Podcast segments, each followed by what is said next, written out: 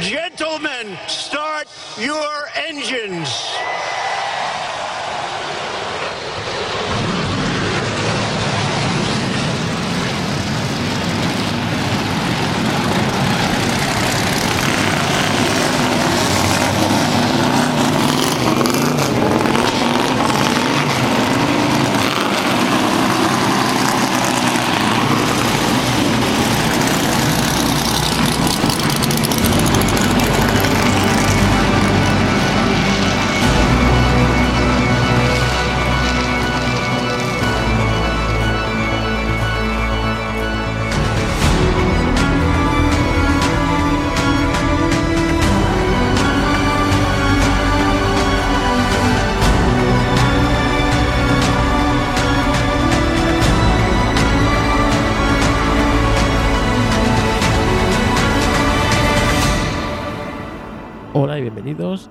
Histo Racing.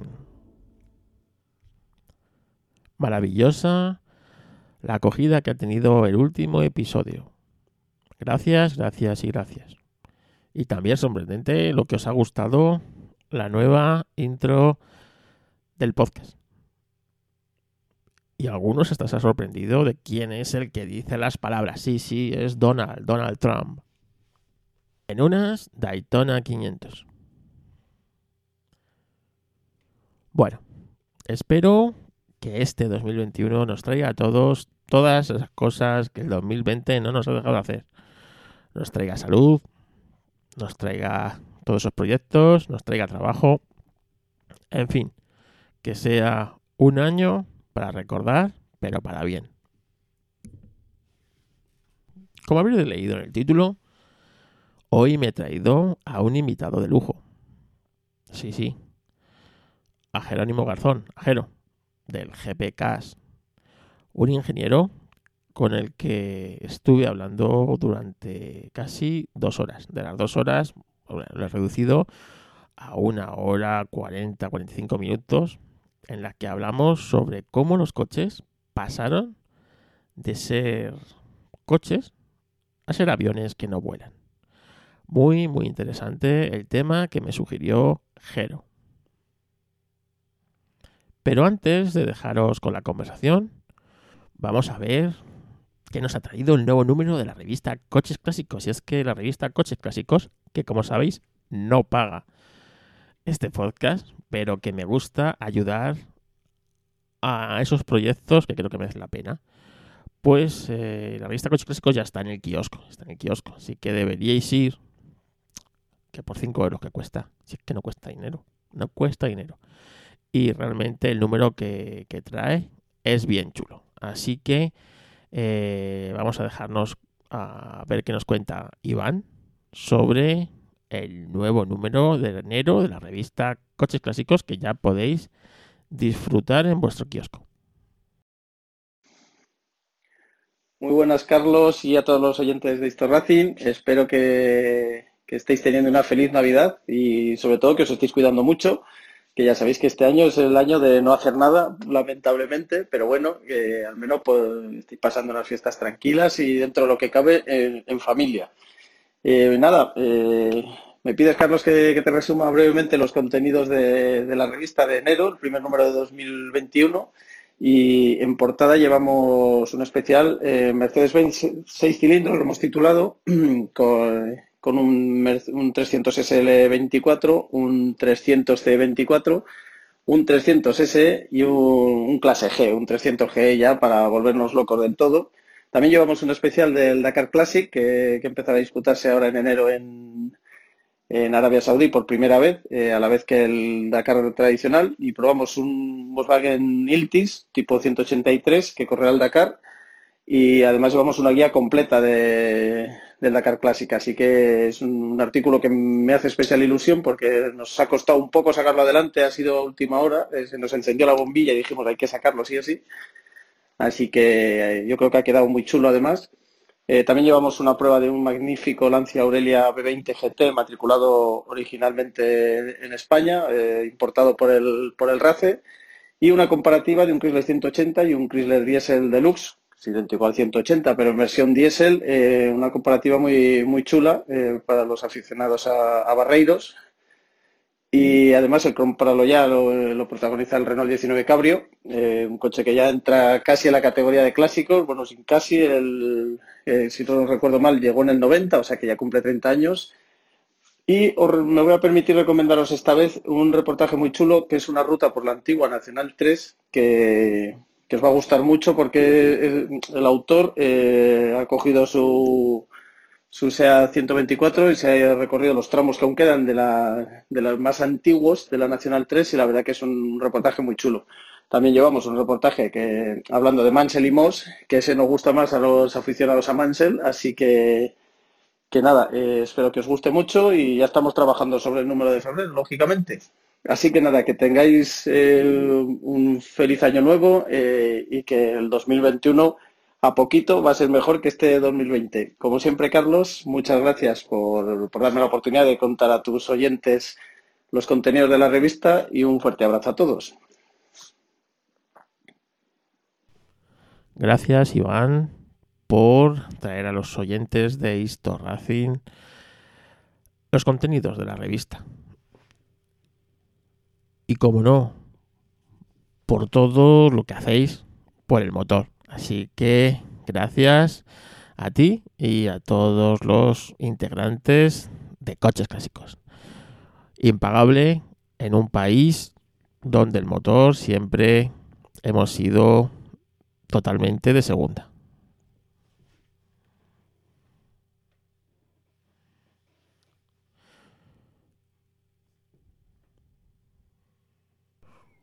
Venga, ya sin más, vamos con la charla con Jero. Apasionante charla que tuvimos a lo largo de casi dos horas. Los coches de competición han ido evolucionando a lo largo de su historia.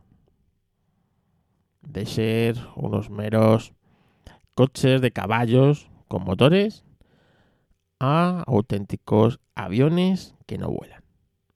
Durante esa evolución hubo una época entre los 60 y finales de los 70 donde esto eclosionó. De eso vamos a hablar con Jero. Así que sin más, os dejo con la apasionante charla que tuve con Jero. Estamos aquí con, con un gran invitado. Estamos aquí con algunos lo conoceréis por Jero, otros le conoceréis por Jerónimo Garzón, del podcast GPKs, así que se lo hemos robado a Charlie un rato. Buenas noches, Jero, ¿cómo andas? Muy buenas noches, pues bastante bien. Eh, ahora, como todo el mundo, pasando un poco de frío, pero, pero ahí vamos, vamos bien. Bueno, es lo que toca. Bueno, Jerónimo es ingeniero mecánico, así que lo que diga tiene un fundamento, no es como si lo dice un pelagatos como yo, ¿sabes? Así que, así que, así que, bueno, así que nada, Jero, eh, me lo he traído aquí pues para hablar de, de una cosa que a mí me tiene loco, ¿no? Que es cuando los coches dejaron de ser coches para convertirse en más aviones, en aviones que no vuelan. Pero, pero aviones, ¿no? Son como una especie de, de gallinas de, de, las, de las aves, ¿no? Que, que realmente son, son, son aviones que no vuelan. Y realmente a mí porque yo creo que este es uno de los eh, problemas de la Fórmula 1 y del automovilismo en general actual, que, que, se prima tanto eh, la eficiencia aerodinámica que eso va en contra de todo espectáculo de, del motor. Entonces vamos a intentar a ver hacia dónde llegamos entre Jero, que sabe, y yo, un pelagato que no sabe, a ver si, a ver si llegamos por ahí. Bueno, Jero, ¿tú cuánto crees que los coches dejaron de ser coches para convertirse en aviones?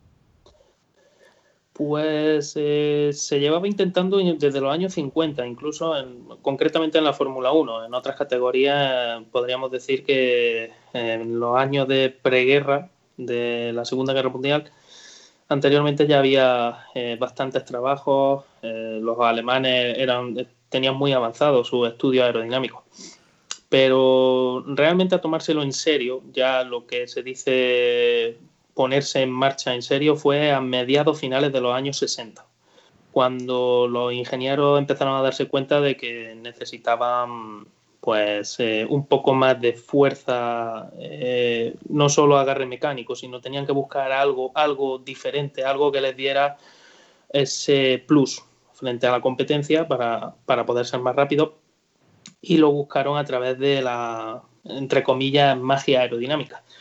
Eh, esta gente empezó a desarrollar conceptos que ya se conocían, eh, eran de sobra conocidos en el mundo de la aviación, pero empezaron a desarrollarlos para el automóvil.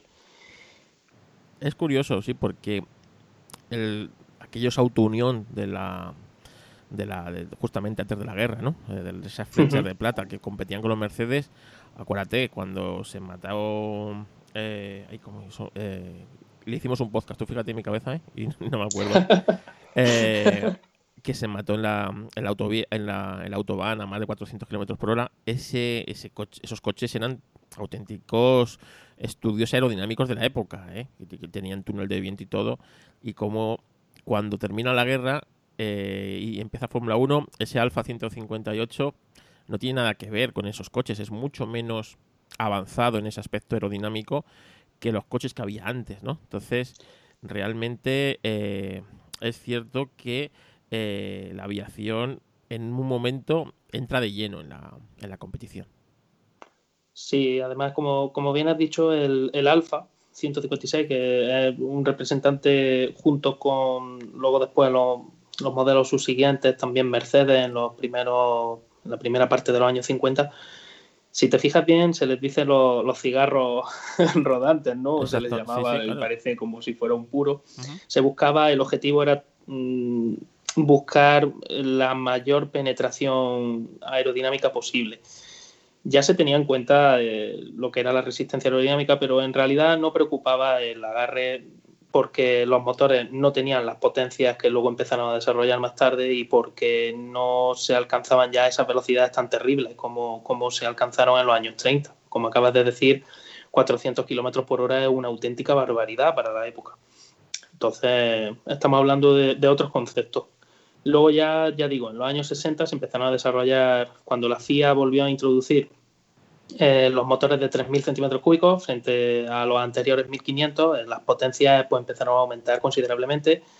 Añadir ruedas más grandes no era la solución, eh, o por lo menos no era toda la solución que se requería, porque el problema de, añadir un neumático más grande, aparte de, la resistencia a la rodadura, esos neumáticos generan mucha resistencia aerodinámica y pueden generar incluso elevación en, un momento determinado a, velocidades muy altas. Entonces tenían que buscar ese apoyo aerodinámico y, ahí fue donde, donde se dieron cuenta de que el mundo de la aviación podía aportar muchísimo a, la Fórmula 1 y, aumentar considerablemente las prestaciones de, los monoplazas, eh, hacerlos más rápidos, sobre todo en el paso por curva. Sí, porque si te das cuenta, en el año 67 tenemos el Lotus 49, ¿no? Quizá el coche, el coche de, ese, de ese momento, ¿no? Primero por estrenar el motor Ford, el de el DV8, que fue el, quizás, o sea, no quizás, es el motor más mm, famoso de la Fórmula 1, el, el, más longevo, el más longevo, el motor que llegó casi a dejar en una categoría eh, monomotor la Fórmula 1, excepto Ferrari, Matra y, y ya, o sea, el resto de la parrilla corrían con ese motor. Y realmente ese coche, el Lotus 49 del año 67, lo ves, pues eso es, eh, sí, motor central, pero es un coche con un concepto aerodinámico, eh, digamos, nulo en ese aspecto, ¿no? Pero al, año siguiente ya empiezan a incorporar eh, toda clase de adimentos aerodinámicos para intentar mantener ese coche en el suelo. Esa, esa, esa evolución, eh, ¿cómo, o sea, fue muy bestia o fue muy progresiva? para empezar, eh, como acabas de nombrar, además has nombrado a un coche que fue clave en todo esto, que es el Lotus 49. Cuando, cuando Colin Chapman presentó y la Lotus presentaron el 49, eh, hasta entonces los coches ya estaban empezando a usar chasis monocasco. Eh, acuérdate, el Lotus 25 fue el primero que lo, que lo estrenó.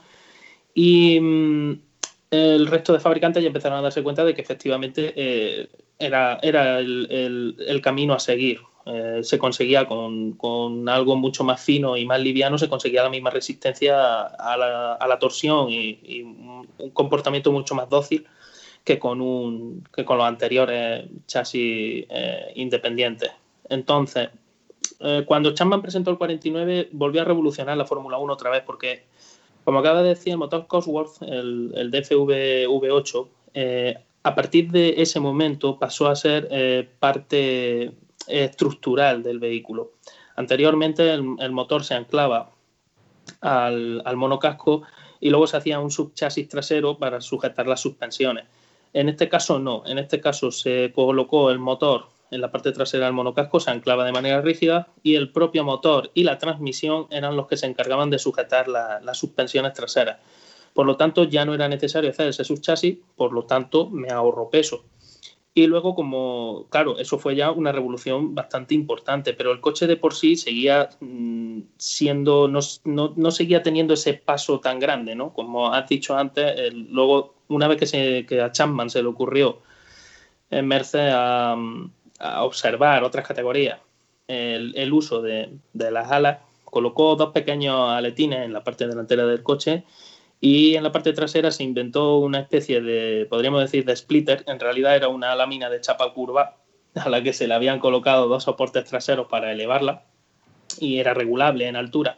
Lo mismo que las alas delanteras también. Y y a partir de ahí eh, la ganancia no fue mucha. Realmente esos primeros alerones eran, eran unos alerones con, pues, con un eh, aumentaban el rendimiento, digamos, de manera escasa. no era una manera significativa. No podías decir que, tuviera un muy mayor rendimiento con respecto a otros coches. El problema era que se estaban enfrentando a lo que hoy día eh, se enfrentan los coches de Fórmula 1, que es el aire sucio.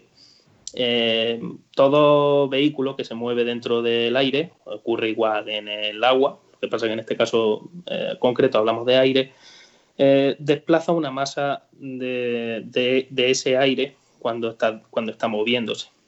Ese aire, esas moléculas de aire, tienen que volver a colocarse en su sitio, por decirlo de alguna manera, para que la gente saque un poco una idea, ¿no? Es como si estuvieras rodeado de un montón de burbujitas pequeñitas que, que se separan cuando a tu paso y luego por tu parte trasera tienen que volver a reordenarse, a colocarse como, como estaban al principio.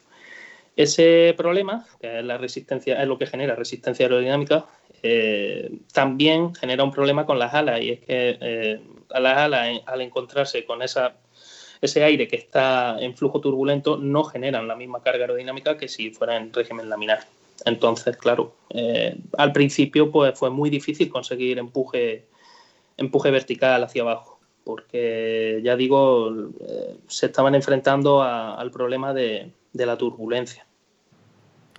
Vale, pero si te das cuenta, en el año 68 empezaron eh, muchos, casi todos los fabricantes de, la Fórmula 1 en aquel momento, empezando por McLaren, ¿no? Colocaba unos alerones que iban eh, justamente en, los ejes, por encima, parecían tendederos.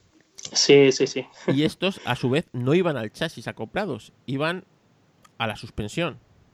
Efectivamente, sí, fue la solución que buscaron para, evitar ese aire sucio. Eh, inteligentemente pensaron en la zona de influencia de un vehículo está determinada por su, por su área frontal. Entonces, estos vehículos tenían un área frontal bastante pequeñita, eh, no es como hoy día, ese enorme alerón delantero ya desplaza muchísimo más aire. entonces, si yo elevo el alerón pues, más de medio metro por encima del coche, ese aire que circula por ahí es mucho más limpio. Claro, aquí hay un problema. ¿Dónde anclo el alerón? Se le ocurrió anclarlo a los brazos de suspensión, a los brazos superiores de suspensión. Pero el problema es que esos brazos están en movimiento. Entonces ocurrieron una serie de accidentes. Si no recuerdo mal, en Montjuic. Eh, eso ya me puedes corregir tú, sí.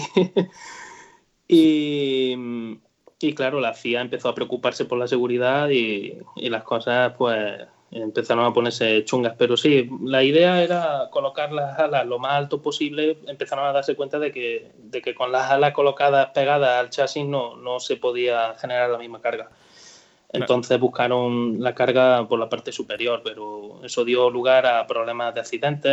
Eh, cada, los golpes era muy fácil que se quebraran esos soportes de ala y, y, que al final, pues eso, los coches perdieran carga aerodinámica y se salieran de, del trazado.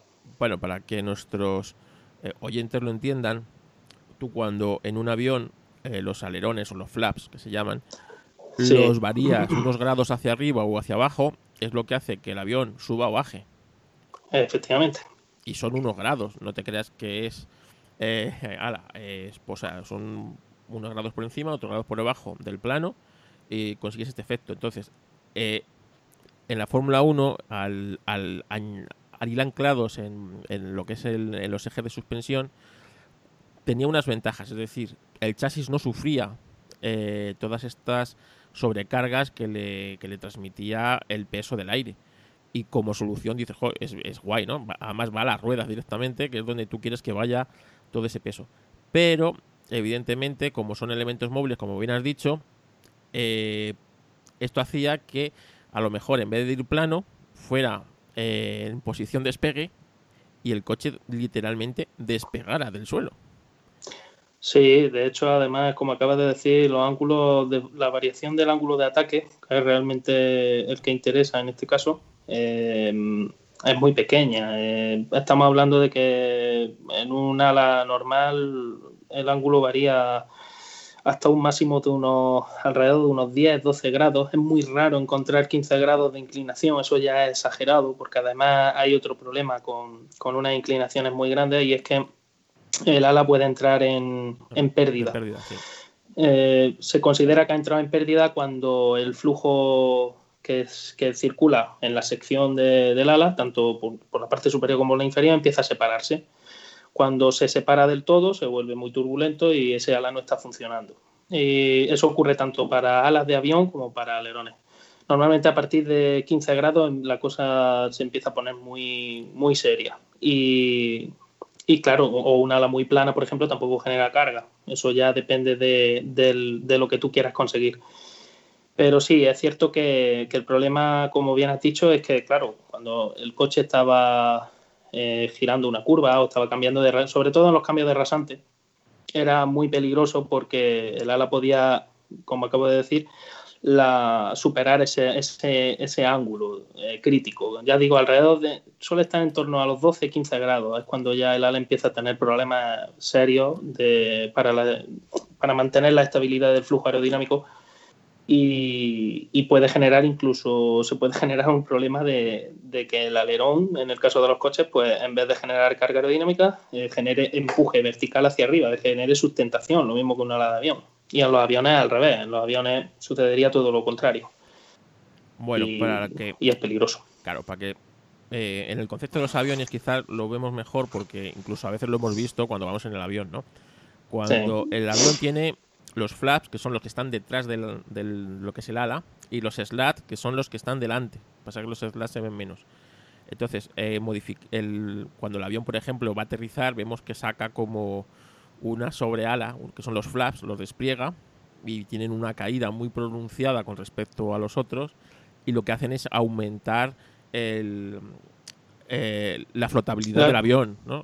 sí, aumentar la superficie que genera carga, además de cambiar el ángulo de ataque de, la propia ala. Y jugando con los slats que te cambian el borde de ataque, como tú has dicho antes, eh, con eso consigues que el avión, según vaya aterrizando, pues necesite, vaya a menos velocidad de la necesaria normalmente para que el avión se mantenga en el aire en condiciones óptimas, ¿no? Pues eh, jugando con todos esos, el avión pues aterriza, vuela y, o sea, despega. Pero, claro, en la Fórmula 1 todos estos conceptos no interesan, o sea, el coche no interesa que despegue y lo único que interesa es que cuanto más pegado esté al asfalto, mejor para, pues, para el agarre, para el drag, para casi todo. Entonces, claro, tendrían que empezar a jugar con estos elementos, con estos flaps. La FIA también eh, prohibió estos alerones eh, móviles colgantes.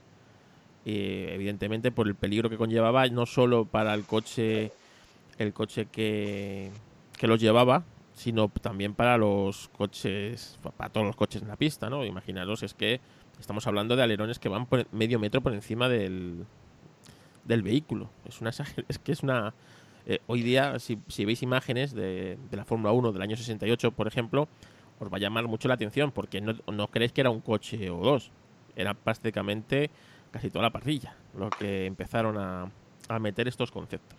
De, hecho, también quería añadir a, eso, eh, también en aquellos años en la Canam americana, que además la Canam se caracterizaba por no tener prácticamente reglamentación técnica, también se usaban ese tipo de, alerones y con el mismo peligro eh, que, en la Fórmula 1. Eh, el desprendimiento y que un coche volara y se partiera era, era muy fácil. Bueno, seguimos avanzando y Lotus vio, porque para mí Lotus es la que inició toda esta revolución y la, la que la que cambió la Fórmula 1 en ese, en ese aspecto para siempre, ¿no? Ya que, bueno, vio que el 49, el concepto del 49 no tenía mucho más recorrido en ese aspecto y se sacó el, el 72. Un coche para mí también eh, súper revolucionario. Lo mismo que el, el, 49 ya, como bien has dicho, se había quedado obsoleto, pero había iniciado ya lo que era la construcción de un monoplaza de Fórmula 1 con el uso del motor como parte estructural, junto con, con la transmisión, junto con la caja de cambio. El 72 volvió a revolucionar otra vez el concepto, pero ahora de manera aerodinámica. El 72 lo que hizo Colin Chapman fue, eh, más que Colin Chapman, también junto con la colaboración de, de los señores de Cosworth, uh, fue colocar los radiadores de, de, de agua del motor en los laterales del vehículo, utilizando una especie de pontones, y quitar el radiador frontal para reducir la superficie que ocupaba la, la, parte frontal del vehículo, hacerla más plana y más baja, poder colocar unas alas más, más útiles, porque en aerodinámica siempre cuanto, cuanto más abajo vaya un ala, más eh, eficaz va a ser esta, en el sentido, en el ala delantera estoy hablando, en la trasera no, no, no se puede conseguir eso de la misma manera. En el ala delantera interesa que, que vaya lo más abajo posible para conseguir un mayor efecto aerodinámico una, una, mayor carga aerodinámica con, con, un menor ángulo de ataque. Y en el caso de Chapman, eso era lo que buscaba también con el Lotus 72. Um, consiguió bastantes progresos con el coche, la verdad es que el coche fue muy competitivo y de hecho fue copiado luego por McLaren el McLaren M23 era un, prácticamente era una copia de, del Lotus 72 mejorada. Y, pero claro, Chapman no se iba a conformar solo con eso, seguiría luego evolucionando. El, el, caso es que para mí es uno de esos coches que también marcan el punto de inflexión. Eh, el resto de fabricantes se empezaron a dar cuenta de que efectivamente ese era el camino a seguir. Y de hecho, hasta hoy día la fisonomía de un vehículo de Fórmula 1 ha cambiado mm, lo que es la fisonomía general, claro, no hablo del aspecto particular, pero lo que es en general ha cambiado muy poquito, desde el Lotus 72 hasta, hasta hoy día. Si te fijas, prácticamente el coche tiene sus pontones laterales, tiene su toma de aire superior, tiene lo, lo, el ala trasera, la delantera. La configuración es, realmente parecida a la de esos coches ya. Mira, estoy aquí viendo una maqueta que tengo del Lotus 72 a 1.43, concretamente el de, el de Fittipaldi, ¿vale? Eh, para el oyente que no lo distinga, el 72 es el, el famoso coche negro de John Player Special del año, el de Fittipaldi. Ese es el 72. Bueno, una cosa que llama la atención es que el concepto del 49 está en el 72. Lo que tú has comentado antes del chasis monocasco, ¿no? El motor está anclado a, este chasis y es el que forma la parte trasera del vehículo. El propio motor con el esquema de suspensión y a, al final en la caja de cambios le añades el alerón trasero. Evidentemente el coche tiene la forma de un Fórmula 1 de hoy día. yo siempre, de pequeño, yo me crié, o sea, para mí el coche de Fórmula 1 ya eran así cuando yo, yo nací en el 73, o sea, un año después de, de este coche. para mí esto eran los Fórmula 1. Pero los Fórmula 1 anteriores, como el 49 y eso, para mí eran, los, eran bólidos. No, no eran Fórmula 1, eran bólidos. Entonces yo los distinguía. Si no llevaba alerones, era bólido. Y si llevaba alerones, era un Fórmula 1. Esa era mi, definición de niño de lo que era un, coche de Fórmula 1. Y el concepto del continuo, como os digo, es, es, está claro, pero la evolución con el, con el coche es brutal. Ya no solo esa forma afilada adelante al quitarle el radiador, en el que le puedes dar una forma de flecha espectacular, eh, sino el concepto de sí de en coche, del coche y lo que exigía al piloto conducirlo. Dado esto que en el, este coche se estrenó en el año 70, Jochen Rin, campeón difunto de ese año, no quería montar en este coche porque decía que era peligroso. Decía que era un coche muy peligroso y eh, él quería seguir en el 49 y no quería eh, salir a pista con el 72. Es más, él se mata con el... En Monza me parece que se mata con el 49. Y el 72, por ejemplo, eh, el 72 era casi más de 3 segundos más rápido. Que así, para empezar. Sin, sin darle mucho mucho más, o sea, sin ajustarle mucho era, era, era casi tres segundos más rápido por vuelta. En, en Spa, la carrera de antes que se matara, él dijo que no, que no se iba, que con ese coche él se iba a matar, que no, que no, que no, que no corría, y se lo dejaron al español Alex Soleroy, que hizo un tiempazo con el coche ese. Luego no pudo salir por ahora mismo no me acuerdo qué problema hubo, que cuando estaba en la parrilla le dijeron que no podía salir pero Alex Leroy fue el, que, el encargado de eh, llevar ese coche en Spa porque ninguno de los pilotos de Lotus quería montarse en él de lo porque era, lo veía muy peligroso. O sea, tú fíjate eh, la evolución del concepto lo que, lo que era. Claro, en este caso además se estaban enfrentando, eh, los chasis seguían siendo de aluminio, de aluminio de con la construcción típica que se usaba también en aviación. Era el, aluminio era la misma aleación que se usaba en, en aviación y claro, el problema al que se estaban enfrentando es que las fuerzas aerodinámicas eran enormes. Los coches, como he dicho antes, empezaron a aumentar mucho las potencias de los motores, ya se conseguían velocidades más grandes y en aerodinámica la velocidad es primordial. Si se quiere conseguir carga aerodinámica se necesita velocidad. Sin velocidad no se consigue carga. Em, esto es un, factor determinante siempre. Entonces, claro, se estaban em, empezando a enfrentar a fuerzas a las que nunca se habían enfrentado eh, los diseñadores de, chasis y, realmente eh, comprendo que los pilotos tenían que empezar a sentir miedo porque esos chasis se estaban empezando a retorcer de hecho, no era, no era raro el, tener que estar haciendo pruebas constantes con, los vehículos antes de, de homologarlos, antes de sacarlos a, competición, porque los anclajes de las suspensiones y los chasis se retorcían y eran realmente eran coches, coches peligrosos. El, concretamente el, Lotus 72, además, eh, con esa forma que tenía tan, tan afilada, conseguía bastante carga en el eje delantero. Hombre, comparado a hoy día, no se puede comparar, las cargas eh, no tienen nada que ver, ¿no? Pero, pero para la época era una, una, una carga enorme. Y el problema de los neumáticos de entonces eran neumáticos más duros, eran neumáticos pensados en otra época y para, para durar bastante más. Y claro, eso chocaba y hacía al coche un poco impredecible en ese sentido las suspensiones tampoco estaban tan, tan evolucionadas como hoy día, eh, había una serie de problemas. De hecho, Colin Chapman tuvo que inventarse en el Lotus 72 lo que se conoce como barra, bueno, la barra de torsión no es que la inventara él, ya, ya se llevaba usando desde mucho antes, pero tuvo que inventarse una suspensión de barra de torsión precisamente por, por el poco volumen que ocupaba la parte frontal y, para rigidizar un poco esa zona para que, para que la carga aerodinámica no, no, inclinara el morro más de la cuenta y no, y no hiciera, claro, y no hiciera estragos en la parte trasera, porque si levantamos la parte trasera eh, empiezan también los problemas. Hay problemas de tracción, hay problemas de, agarre en frenada y hay, puede haber problemas para el piloto. Entonces entiendo perfectamente que Jochen Rindt y otros pilotos pues empezarán a sentir un poquito, eh, poquito de miedo cuando los coches alcanzaban ciertas velocidades. Bueno, Jochen Rindt lo he tenido que mirar, se mató en Monza con el 72, ¿eh?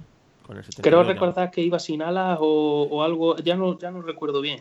Eh, iba sin alas. O que falló. Iba sin alas, sí, iba sin alas. Sí. Eh, era un coche especialmente modificado. el ala trasera no la llevaba porque, bueno, pues no llevaba la trasera. Y luego, pues bueno, tuvo el fatal accidente. Pero una de las cosas que decía Jochen Ring es que ese coche era muy endeble. Le pedía a hmm. Colin Chapman que, lo, que los brazos de suspensión tuvieran por lo menos eh, el grosor de un dedo o algo así, ¿sabes? Y Colin Chapman decía que él se dedicara a pilotar, que él era el que sabía diseñar coches. Pero, Colin Chapman era, era también un personaje en ese sentido. sí, bueno, como todos los genios, tienen esas cosas, ¿sabes? Entonces, claro, yo había que tenerlos muy puestos para decirle a Colin Chapman que, que, había hecho una, el diseño era malo o que lo había diseñado mal. O sea, que, que aquel, en aquel momento, porque eso es una idea, Colin Chapman era el rey de la Fórmula 1. Eh, había conseguido ganar Indianapolis, había conseguido ganar el Campeonato del Mundo. O sea, es cierto que también se le habían matado bastantes pilotos incluso eh, campeones del mundo, pero eh, todo lo que hacía Lotus, como tú dices, era copiado por el resto de las, por el resto de los, de los garajistas y de los, de los, fabricantes. O sea, no tardaban nada en intentar copiar todo lo que lo que implantaba Lotus, empezando con el 49, eh, al año siguiente los motores Ford y, y el 72, pues el McLaren M23 fue una copia directa. El Ferrari no se quedaba muy a la zaga de, todos los conceptos y todos los, todos los coches automáticamente empezaron a, a poner los pontones laterales y afilar el morro. Sí, además Forghieri concretamente durante los años finales de los 60, principios de los 70 estuvo experimentando muchísimo con diferentes tipos de alerones. Forghieri buscaba soluciones más, más robustas de las que, como acabas de decir, de las que buscaba con el Chapman. Chapman, sobre todo, estaba obsesionado con, el peso del vehículo.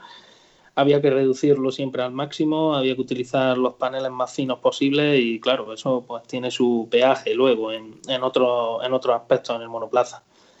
La, si, la FIA también, creo recordar que no se recuerdo si fue el 72 o en el año 73, cuando obligó a colocar una estructura deformable delantera hizo que el, que el Lotus 72 tuviera que cambiar un poquito el, la estructura de, impacto delantera y eso lo hizo menos competitivo. Empezaron, claro, tuvieron que añadirle peso y el coche empezó, además de ir quedándose obsoleto, empezó a, tener más peso y por lo tanto ya no funcionaba de la misma manera. El, el, verdadero problema de los coches de Chapman, ya digo, era eh, la endeblez, pero más que la endeblez era en sí la obsesión de, de, Colin, de Colin Chapman por, por, el, por el peso. Esa, esa obsesión que le hacía reducirlo todo a la mínima expresión. Sí, porque la verdad es que, bueno, es que era, era fundamental. Eh, estamos hablando de que los motores estaban ya, o sea, eran la norma, el motor Ford lo llevaba todo el mundo, por lo tanto, eh, por ahí no podías evolucionar mucho más que evolucionar los demás. Entonces tenías que evolucionar, pues eso, en peso o buscarte las triquiñuelas por, otra, por otras partes. Por eso también esta década de los 70 fue tan maravillosa en, en, en los conceptos de los coches. Había coches totalmente reconocibles y conceptos muy dispares para intentar eh, ganarle segundos al, al, al, cronómetro. Y, claro, eso evidentemente cuando el reglamento te lo permite, es una gozada, porque los ingenieros ahí podéis empezar a volar la imaginación, intentar, intentar ir por aquí, ir por allí, claro, evidentemente. Ahora mismo, hoy día, con los reglamentos tan cerrados que existen, pues, los, ingenieros deben estar, o sea, totalmente atados de, pies y manos. O sea, no pueden hacer esto, no pueden hacer esto otro, esto otro. en aquella época no, o sea, en aquella época eh, era barra libre. Yo creo que debía ser, ser ingeniero en esa época debía ser maravilloso. Yo creo, además, eh, por lo que yo he visto en los conceptos que he podido ver y observar de la época de los 70, eh, son los más disparatados, los, más bonitos, los más feos también y los más maravillosos, creo, desde el punto de vista de la ingeniería. Eh, muchas de las cosas que se saben hoy día se aprendieron en los años 70. Y empezando ahora que has dicho lo de los conceptos dispares, me estaba acordando, por ejemplo, del Tyrrell, del, P30 y P34. El P34, maravilloso, que le dedicamos ese un coche ese coche era ese coche era maravilloso. Tengo una además tengo una, maqueta en también en escala 1.43 que que me encanta observar porque la idea es súper simple, o sea, la idea es como como toda la idea brillante en ingeniería es una idea sencilla. Eh, no, más que simple, no sería la palabra correcta, sería una idea sencilla. Em, como he dicho antes, las ruedas delanteras generan, generan mucha resistencia aerodinámica y aparte generan empuje, pueden llegar a generar lift eh, o sustentación. Entonces, en el giro, en, cuando, cuando la rueda está girando, entonces a, la gente de, de se le ocurrió una idea maravillosa, que, que fue, eh, bueno, en vez de colocar ruedas grandes, pues vamos a colocar unas ruedas más pequeñitas. Y dicen, bueno, sí, pero vamos a tener un problema. Si yo coloco una rueda más pequeña, la huella del neumático es menor. Bueno, pues colocamos otro par de ruedas más. Anda, pues fenómeno. ya tengo cuatro ruedas delanteras eh, que, aparte de reducir el, el, drag aerodinámico, eh, también me ayudan a, que el trabajo de la zona frontal sea más efectivo porque interfieres mucho menos en el flujo aerodinámico. El problema que tuvo luego Tyrrell concretamente pues fue el, hecho de que el suministrador de neumáticos tenía que hacer unos neumáticos específicos y no había otro equipo, no había otros equipos que, se atrevieran a sacarlo un coche, un coche semejante. Sé que Ferrari estuvo haciendo pruebas con, un coche de seis, ruedas, de seis ruedas, pero eran eh, dos ruedas delanteras y luego en el eje trasero se colocaban otro par de ruedas para cada lado. Eh, fue una locura. En realidad aquello no funcionó ni, y menos mal. Pero, pero ningún equipo, o no recuerdo que ningún equipo sacara un concepto semejante al de Tyrrell. Y la verdad es que eso fue lo que acabó con el coche también. En realidad, si el resto de fabricantes, si el resto de equipos, perdón, se hubieran, se hubieran propuesto hacer el mismo camino, a lo mejor posiblemente eh, Posiblemente al final la FIA seguramente hubiera metido mano y se hubiera acabado aquello, pero hubiéramos visto más coches con seis ruedas porque el concepto era muy interesante. Sí, pero acuérdate que también hubo intentos de seis ruedas, pero eh, dos ruedas atrás posteriores. Sí, sí, sí. Dos ruedas tipo camiones, pero claro, eh, realmente este coche tenía seis ruedas por eso mismo, ¿no? Es decir, porque para esconder la rueda y que no generara ese, esa carga ni generara esa resistencia contra el aire. O sea que. Y, y porque no pudieran. porque con una no podían eh, funcionar. El coche no giraba con una sola rueda. Si, mm. si, no, si no, o sea, eh, si no hubiera metido una, o sea, una sola rueda y no hubiera tenido que meter las dos ruedas, o sea, las cuatro ruedas, perdón, con dos ruedas normales, eh, al ser tan pequeñas, el coche no llegaba a girar y bueno, pues, pues bueno, pues mete, mete dos ruedas más a ver si gira. sí, el, problema que tienen los Fórmula 1 es que son, eh, son conceptos que la rueda va al aire.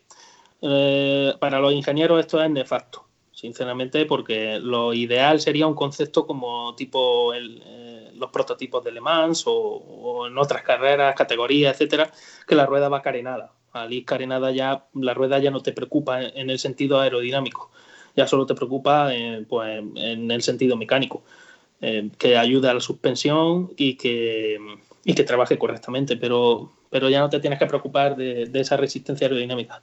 Sin embargo, en, en los Fórmula, pues ese es, ese es uno de los, de los, grandes problemas a los que te tienes que enfrentar. Y cuando, cuando los coches en los años 50 eran más lentos y las ruedas eran más estrechas, no generaban tanto problema. De hecho, no, no generaban ese, ese efecto de sustentación, como acabo de decir. Pero ya digo, conforme las velocidades fueron aumentando y, y las necesidades fueron siendo mayores, eh, los ingenieros empezaron a darse cuenta de que, de que tenían un problema también con, con las ruedas.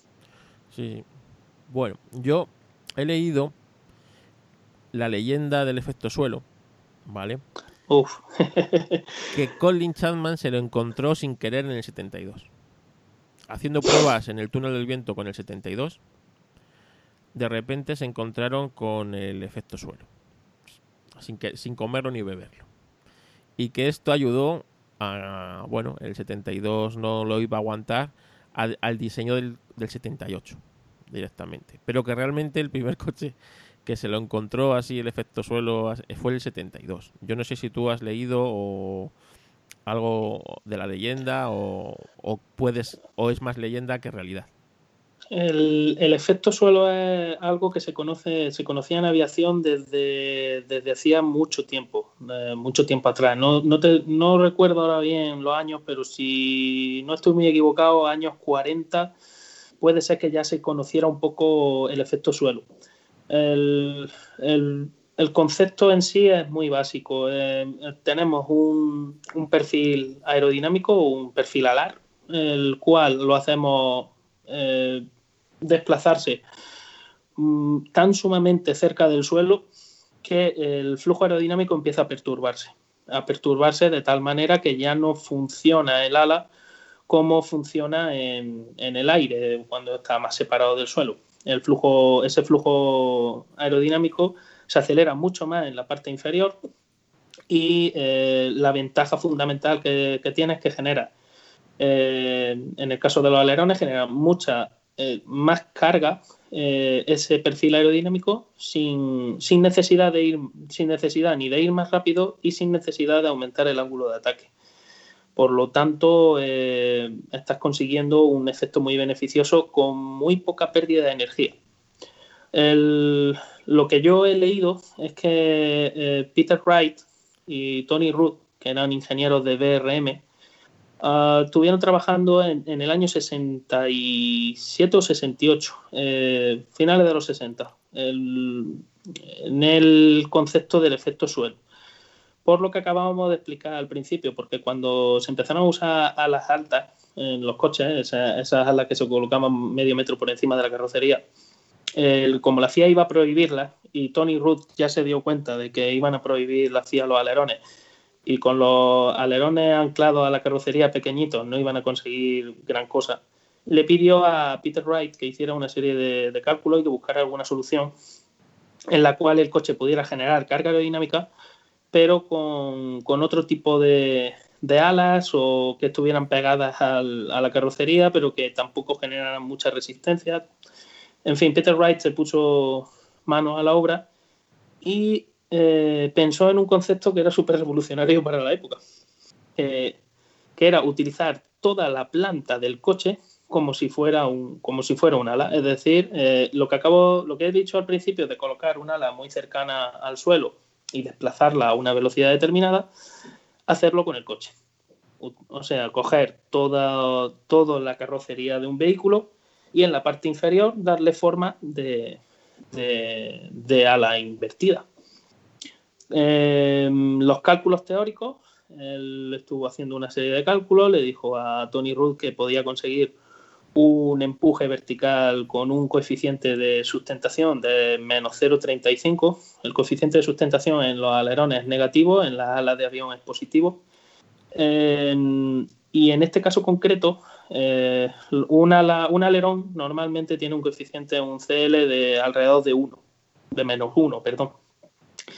Y en el caso de los cálculos que había hecho con toda la planta del coche, Ah, se podía conseguir un coeficiente de 0.35, solo exclusivamente utilizando la carrocería del coche. La verdad era, era una cosa bestial para la época. Y se pusieron mano a la obra. Fabricaron, fabricaron una maqueta a un cuarto de escala. Eh, iban a probarlo en el túnel de viento del Imperial, del Imperial College, pero por algún motivo excepcional eh, los trabajos terminaron ahí Eh, económicamente no sé si era viable o no, pero básicamente los trabajos terminaron ahí y BRM siguió por otro camino y nunca más se supo de, ese coche. Pero me inclino a pensar que como Peter Wright luego fichó por, por Lotus, lo mismo que, Tony Ruth, es posible que no fuera tan casual el encontrar eh, ese efecto suelo por parte de Colin Chapman y si fuera más bien fruto de, del trasfase de, información. Porque ya digo que, el, BRM fue a finales de los 60, muy finales de los 60, años 68 si no recuerdo mal. Y, y luego Colin Chapman en el 72, que fue como tú acabas de decir, con el, con el Lotus 72 encontró una forma de intentar hacer eh, funcionar el, el efecto suelo ya digo que era un concepto que se conocía de, mucho antes, lo que pasa que no se había aplicado nunca al mundo del automóvil y estaba en ese momento en pañales. Ah, por otra parte, en, América, eh, Jim Hall ya había experimentado con el efecto suelo también ah, en aquellos años con los Chaparral, con el 2J, el modelo 2J que llevaba unos, unos ventiladores atrás. también Chapman tuvo ahí fuente de inspiración porque Peter Wright también le habló de, aquellos, de, aquellos conceptos. Y, ya digo que si también recuerdo March, eh, también, si no recuerdo mal, en el año 70, sacó un, coche eh, que los depósitos de gasolina laterales estaban, tenían forma de, alerón, en la, parecía como la sección de un alerón la búsqueda era precisamente de utilizar eso como carga aerodinámica.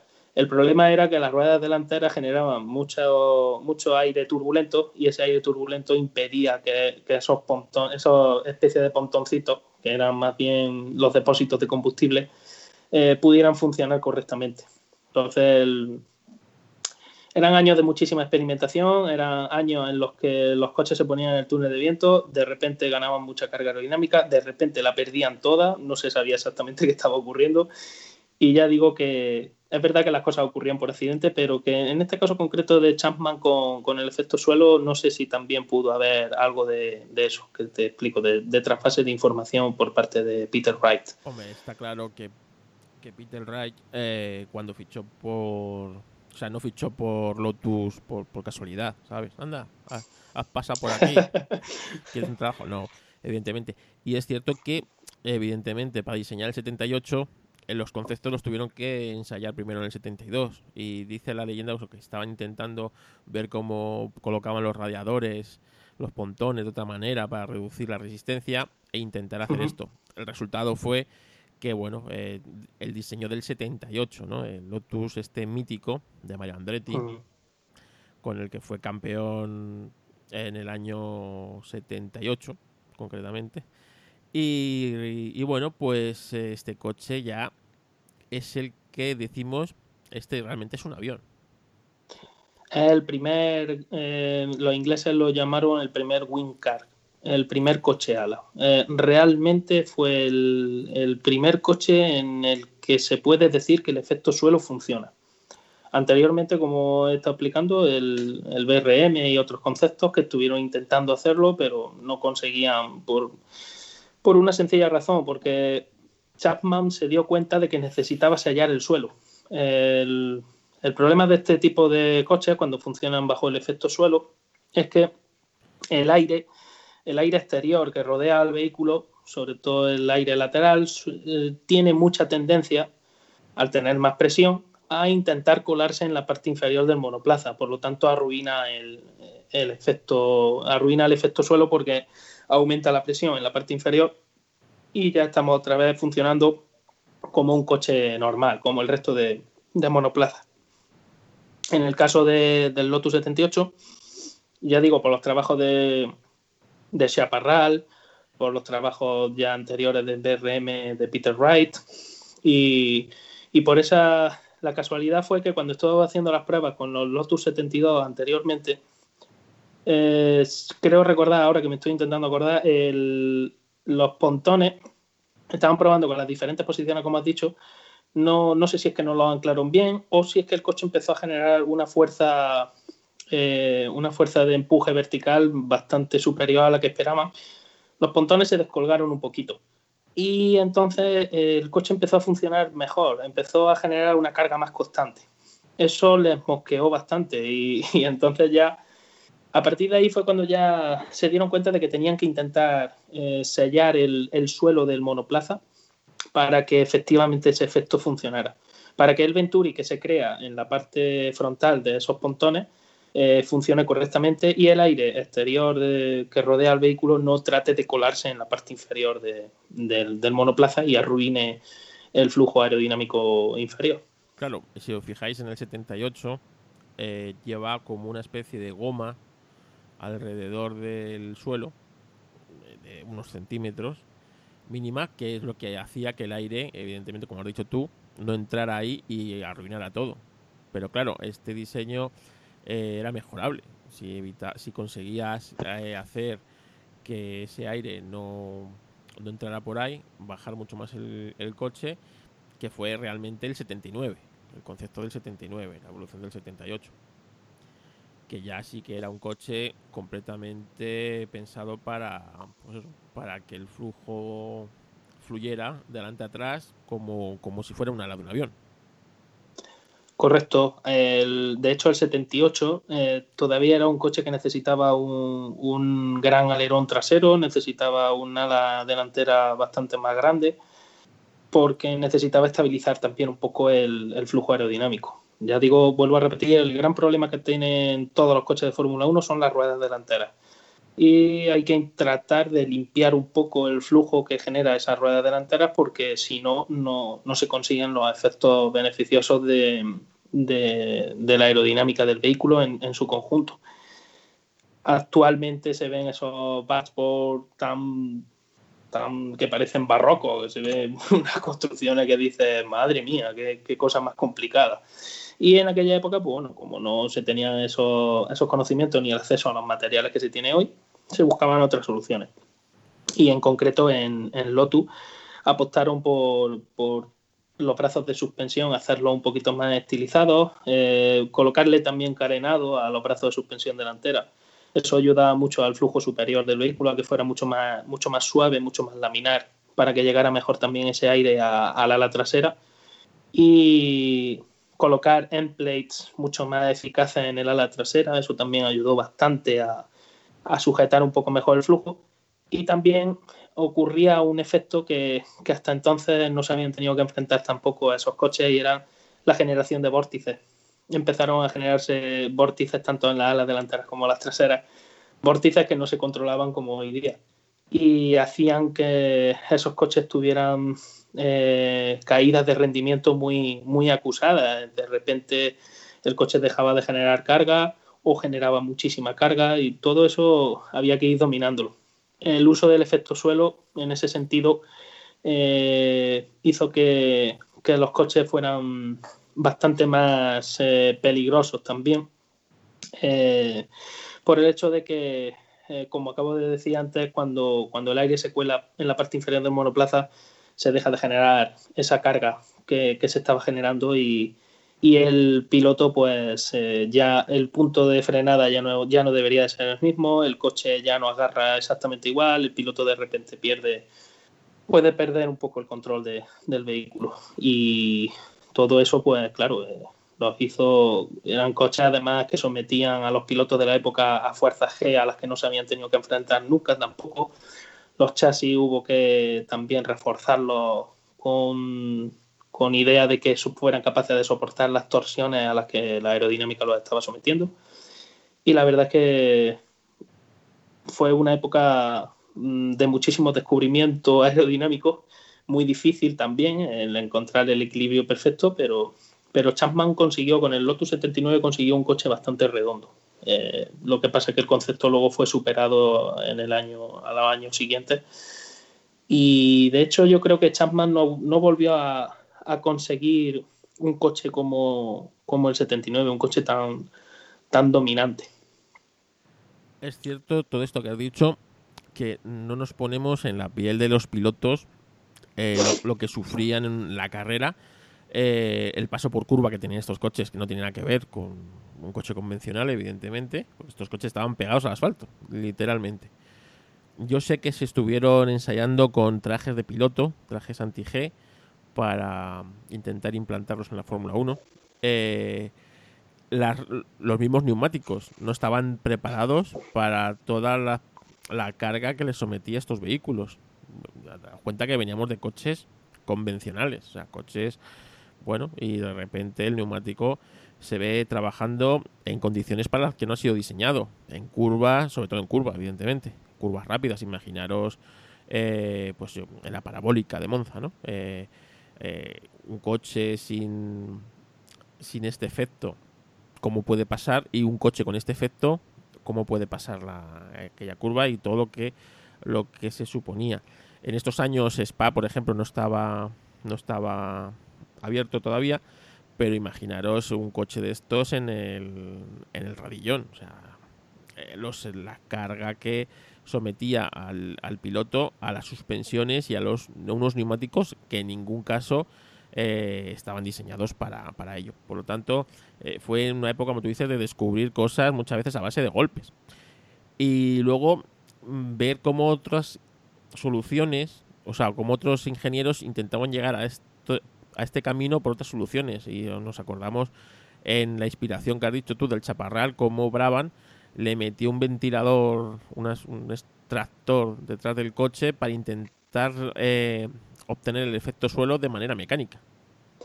Eso fue una genialidad de, otro de los dioses de la aerodinámica, de, Gordon Murray. Em, la verdad es que es una idea loquísima, pero, pero una idea súper súper efectiva, porque Alfa, eh, perdón, eh, Brabham tenía entonces el problema del motor Alfa.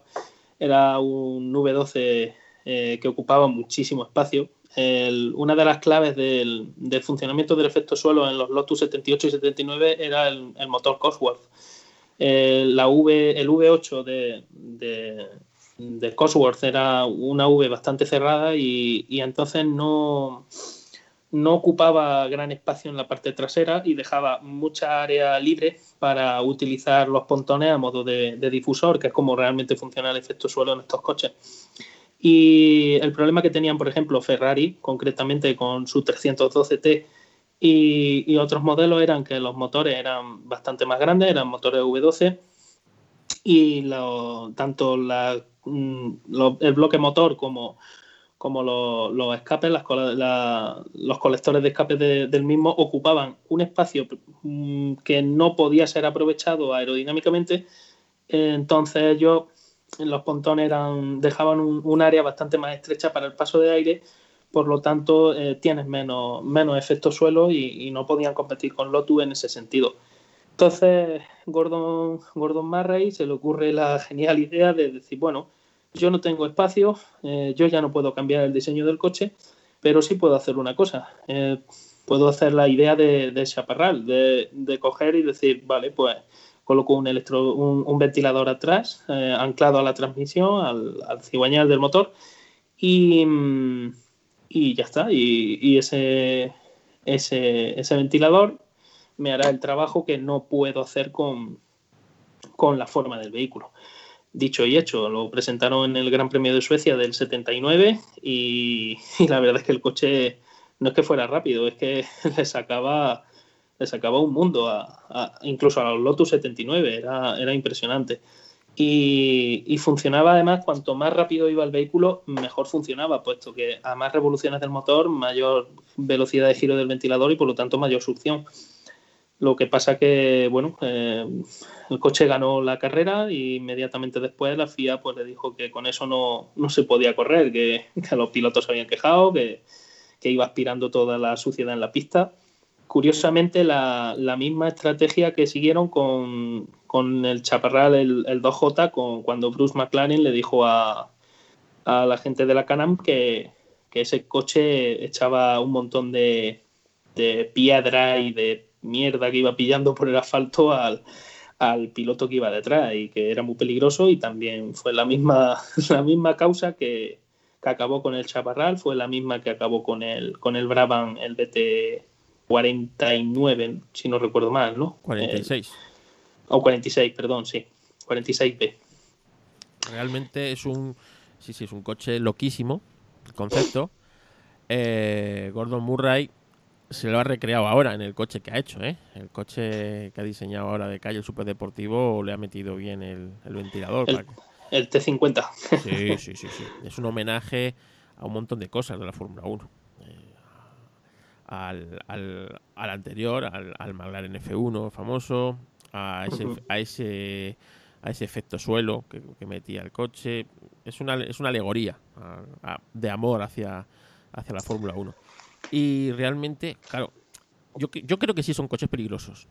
Esos, es decir, yo creo que ahí la FIA y se hizo bien en prohibir esos coches. No en quitarle la victoria, pero sí en, en bueno, es decir, igual que un Fórmula 1 tiene que tener cuatro ruedas, vamos a dejarnos de coches de seis ruedas y estas cosas, que eso ya son camiones, ¿sabes? Vamos a, vamos a dejar las cosas, que un coche tiene que tener cuatro ruedas, ni tres ni cinco, cuatro, pues eh, tampoco pueden llevar este elemento que es tanto peligroso para un piloto que se te empotre detrás como para que de repente le salga disparada, pues yo qué sé, una china hacia el casco del piloto. Entonces, yo por ahí sí veo que, que bueno, eh, estaba bien prohibido.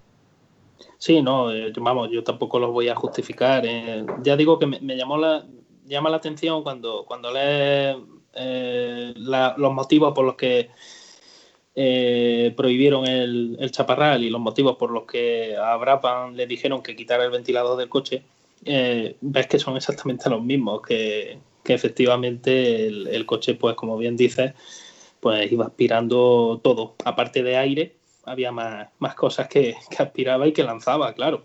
Y, eso es peligroso. Realmente son esas ideas locas que hubo en los años 70, ya digo, lo de las seis ruedas, lo de...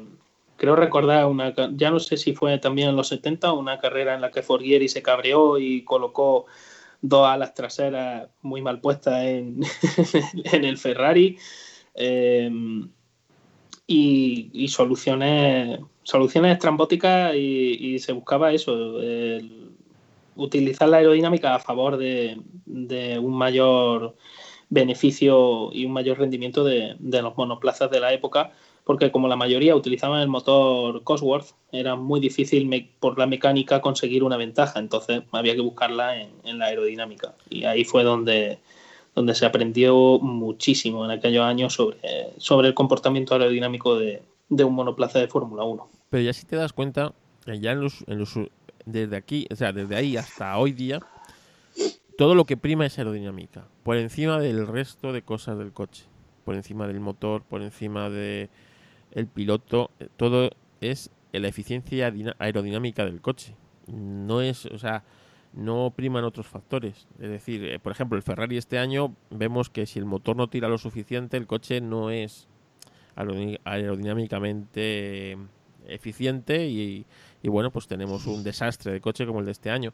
Eh, vemos, por ejemplo, antaño, vamos más para atrás, que realmente eh, Williams, el, el, famoso FW14, la suspensión activa y realmente lo, lo, lo, genial de esa suspensión es que el coche siempre estaba igual en cualquier parte del circuito, sea curva, recta, subida o bajada, por lo tanto aerodinámicamente ese coche eh, era muy superior a cualquier otro, ya que los ángulos de ataque de los alerones y todo siempre eran iguales. Por lo tanto, puedes diseñar un coche mucho más eficiente que, tus competidores, entre otras cosas.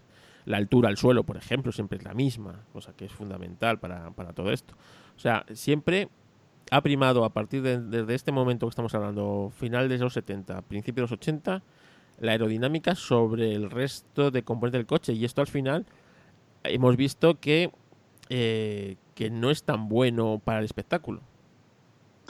No, por la sencilla razón eh, que mm, estos coches, eh, cuando empiezas a primar la aerodinámica sobre, la, sobre el agarre mecánico, eh, empezamos a ver que los coches tienen problemas para seguir al de delante en, una curva y, se están enfrentando a, problemas aerodinámicos que antes no tenían. como me ha gustado la palabra que ha usado, los, los bólidos.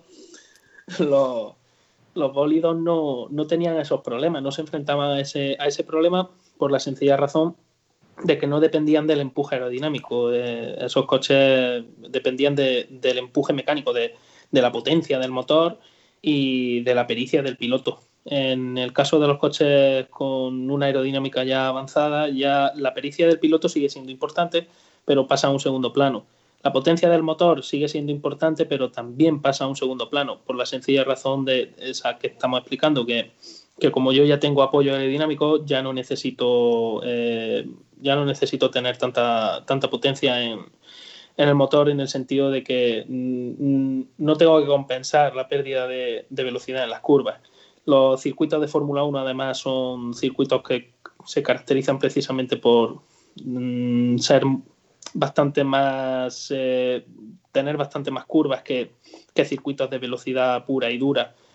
Eso también fue cambiando la Fórmula 1. Eh, estamos hablando, claro, de que el espectáculo se puede resentir desde el momento en que un, equipo encuentre en las normas de, la federación, pues eso, ese, ese, detalle que al resto se le ha pasado, eh, encuentra un par de puntos más de aerodinámica o tres y, es suficiente para, conseguir una diferencia en tiempo bestial y el resto de equipos pues ahora te siguen a la zaga y, y tienen que apretar para intentar alcanzarte o que la FIA te descubra algún, algún truco que no se debe de usar y, te, y te prohíban el coche, como ocurrió en el caso del Brabham del BT46 o, como ha ocurrido otros casos también, como también ocurrieron en, los años 70 o, como ocurrió con el Tyrrell, ¿no? con la ventaja que tenía con, las cuatro ruedas directrices, aunque era difícil, aunque era un coche difícil de, arreglar porque era un poquito más complicada la suspensión delantera, pero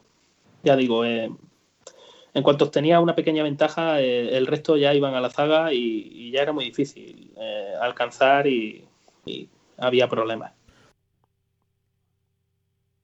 Sí, sí, sí, ahora seguimos, ahora seguimos, ahora seguimos. Pero es que, recordar que el bar, el Bermú, que es el bar de mis amigos, de Antonio y de Jesús, pues en Barcelus era 108, sigue, sigue abierto, ¿eh? El rey del calamar. Así que recordaros que ahora son momentos difíciles para todos. Si pasáis por allí, os tomáis un café y un bocadillo de calamares o una Coca-Cola, una cerveza, pincho tortillas, lo que sea. Es un bar de estos de toda la vida, de servilletas en el suelo y azulejos. Así que bar el Bermú. En Marcelo Usera 108. Y si vais, a decirle que vais de parte de Carlos, ¿eh? Que, seguro que os van a tratar todavía mucho mejor. Venga, continuamos con lo que nos está costando Jero, que es que es apasionante. Por eso es tan difícil y tan injusto lo que hacemos hoy día de comparar pilotos de otras épocas, de otras épocas. Y el ejemplo lo pongo muy fácil. Tú puedes comparar a Carl Lewis con Jesse Owens o con cualquier otro atleta de cualquier época, porque en el fondo es un señor con calzoncillos y unas zapatillas contra 100 metros, contra 200 metros o contra 400 metros, o el salto de longitud. Es decir, eh, siempre es lo mismo, es un señor con unas zapatillas, unos calzoncillos y, y a ver al que llega más alto. No hubo una época en que se permitieron poner alerones a, a los atletas para ver si, ¿sabes? O ponerse gorro de plumas, evidentemente. Entonces, ahí sí puedes comparar a, a, ese atleta con el, sus sucesores. Pero eh, en la Fórmula 1 eso es imposible. O sea, a mí una cosa que me pone de los nervios es cuando intentan comparar este, los siete títulos de este contra... Es que es imposible. O sea, eh, porque ya aquí el factor piloto cada vez tiene menos menos trascendencia. Y joder, lo hemos visto hace dos fines de semana cuando han montado a Russell en un coche que no le está, no es ni de su talla. Y es y les ha dado una en los morros a todos, ¿no? Con, un coche que no es que no es suyo. Es decir, oye, el piloto es bueno, pero coño, es que este tío eh, es, el último de la parrilla, todas las clasificaciones. O sea que eh, realmente el tío es bueno, ¿vale? Pero coño, que, que, es el coche. Es el coche el que está eh, marcando la diferencia, más que el piloto. Por lo tanto, no podemos comparar estos siete títulos de este piloto con los cinco, los, cinco que tuvo Fangio. Y posiblemente a lo mejor a Fangio le montas en un coche con efecto suelo y a lo mejor, pues como no era un atleta, pues no se comió un mojón, Fangio, imagínate, imagínate ¿no? O sea que eh, es muy injusto comparar eh, pilotos de otras épocas, intentar buscar a ver quién era el mejor piloto, porque en el fondo cada vez, o desgraciadamente cada vez el piloto influye menos. Sí, además conforme más avanza la tecnología, eh, el factor de influencia del piloto viene dado porque al final es él quien sale a la pista y quien toma las decisiones eh, en el momento de adelantar, de tomar el riesgo, de no tomarlo, pero realmente fuera de eso, como bien has dicho, el ejemplo es clarísimo. Eh, George Russell en el Williams es capaz de hacer unas cosas porque el Williams le permite llegar hasta cierto punto, pero es un coche que no es tan estable como el Mercedes y sin embargo el Mercedes es un coche pues que le permite arriesgar más seguramente y, claro, eh, el piloto lo hace. En, este caso concreto, sí, ya que estamos hablando de los años 70, sí significaron un cambio radical en, ese, en esa filosofía. Y de hecho, desde entonces no, eso no ha habido una vuelta atrás. Eh, realmente siempre ha ido a mayores. Ya en, en los años 80, con, con los modelos turbo, eh, pasaba exactamente igual. Eh, finales de los 80 y ya principios de los 90 los coches evolucionaron aerodinámicamente, seguían evolucionando, seguía habiendo mayores problemas incluso para a la hora de adelantar y eso ha ido increciendo eh, durante los últimos años. Entonces, realmente el piloto sí, eh, desgraciadamente ha pasado a un segundo plano. No es que el piloto no importe, sigue siendo determinante porque las comparaciones sí las puedes establecer entre compañeros de equipo, por ejemplo. Eso sí, sí es verdad que puedes hacerlo. Pero claro, yo no se me ocurriría en la vida comparar a, a Luis Hamilton con Mario Andretti, por ejemplo, o con... No voy a hablar ya de supercampeones como, como ha sido Fangio, pero no lo compararía con Jim Clark, ni con Jack Stewart, ni con, ni con Nicky Lauda, ni, ni con ninguno de ellos, porque son épocas muy, muy, muy diferentes, coches muy diferentes y exigencias también muy, muy diferentes. Y otra cosa que también, eh, la preparación física de los pilotos actualmente es eh, muchísimo mejor que la que tenían esta gente. Eh, yo estoy seguro que, que, un piloto moderno se enfrenta a las fuerzas G a las que somete este Lotus 79 o 78 que sometían los pilotos y el piloto moderno no va a notar diferencia o, o incluso va a ver que el coche genera menos, menos, menos fuerza, ¿no? Eh, el coche es más rudo seguramente, no tiene la electrónica que tiene el coche de hoy en día y tendrían que enfrentarse a otros problemas, pero realmente en ese sentido no, no le supondría ningún problema. Sin embargo, cogemos a un piloto de, los años 50, como puede ser Alberto Ascari o como puede ser eso, eh, Bon Trips o cualquiera de ellos, o Fangio, y lo monta en un coche con efecto suelo de los años 70 y estoy seguro de que, de que lo pasaría mal para llevar ese coche al límite. Segurísimo. Hombre, claro, es que la evolución que hubo en, los, en esos 25 años anteriores o posteriores es abismal. Es decir, vamos a ponernos en el 1980, por un número redondo. Tú te vas 25 años antes, ¿vale? Al 65. Y claro, compara los coches que había en el 65 con los del 80. Pero nada que ver. Nada que ver, pero tú te vas 25 años después, del 80 al, dos, eh, al 2005, ¿vale? Al de, mira, al de, Fernando Alonso. Iba a decirte. y tú fíjate, o sea, no ha sido tan brutal el cambio, la evolución. ¿Entiendes? No, no, no, la fisonomía es muy parecida realmente. Eh, hay, hay, hay, un cambio y sobre todo en lo que no se ve, en, los materiales, ¿no? porque no son los mismos los materiales con los que se construían los coches en los años 80 que los materiales con los que ya se construía en el 2005 o los que con los que se hace hoy día los coches. Pero realmente sí, lo que es la filosofía eh, básica del Fórmula 1, el diseño básico del Fórmula 1, es como si a un chiquillo le dijera que te dibuja en Fórmula 1 y te dibujará de lateral una cosa con dos ruedas enormes, una a la delantera, una a la trasera y, una cosa y un morro muy afilado y una cabecilla ahí asomando que sería el piloto. Y eso se lo debemos a los coches de, los, de los 70.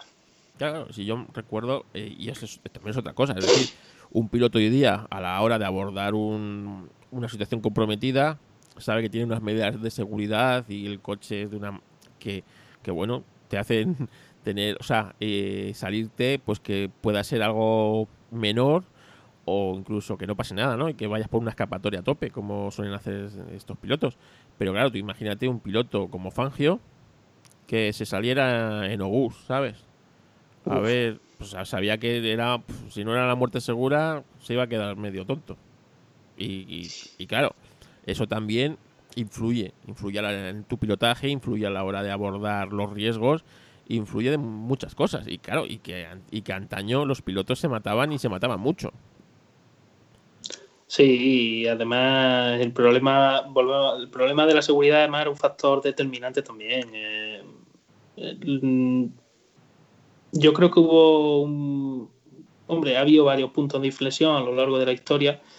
Quizá el mayor de todos fue el accidente de Ayrton Senna en, Tamburelo, pero además de, en ese aspecto también, además de los coches, los, circuitos también van mejorando, eh, en cierto modo hay cosas que sigo sin entender, pero que se podrían mejorar también. Eh, pero bueno, en definitiva se suele ir hacia adelante. En temas de seguridad sí es verdad que al final se suele ir hacia adelante, pero hubo unos años muy, muy, muy, muy peligrosos. Porque los 50 fueron peligrosos, pero los años 60 y principios de los 70 y perdón, años 60 y 70 eh, realmente el peligro fue aumentando en proporciones bestiales. Los coches no eran mucho más seguros que los de los años 50, eran bastante más seguros, pero no había una diferencia brutal.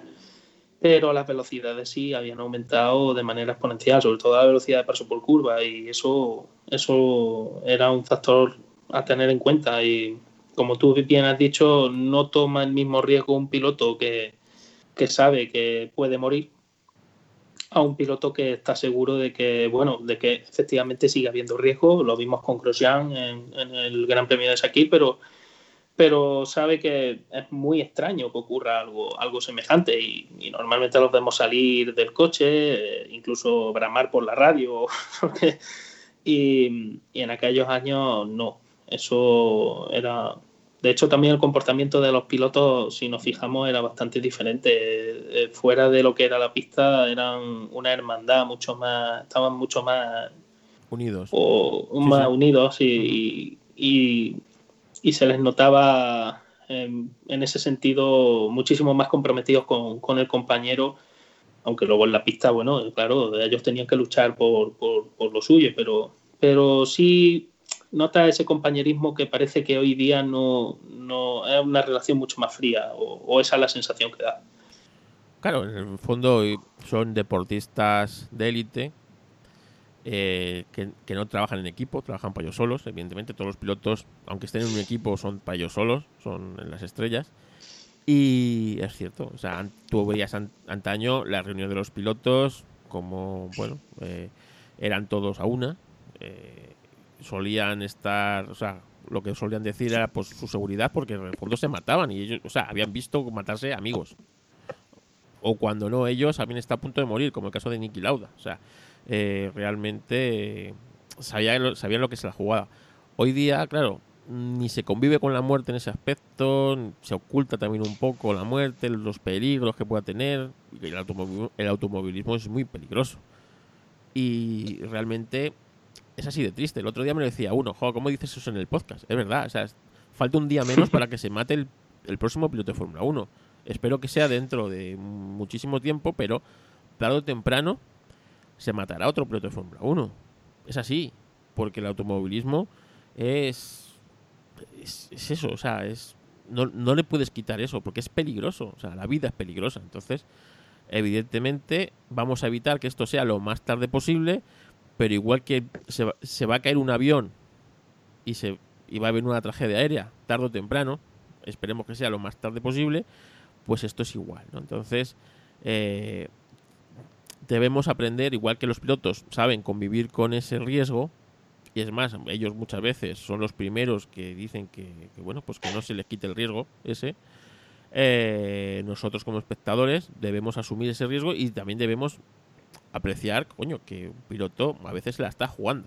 Se la está jugando por, bueno, pues por, por algo tan, digamos, eh, banal como una carrera de Fórmula 1. O sea, que, que por ahí respeto.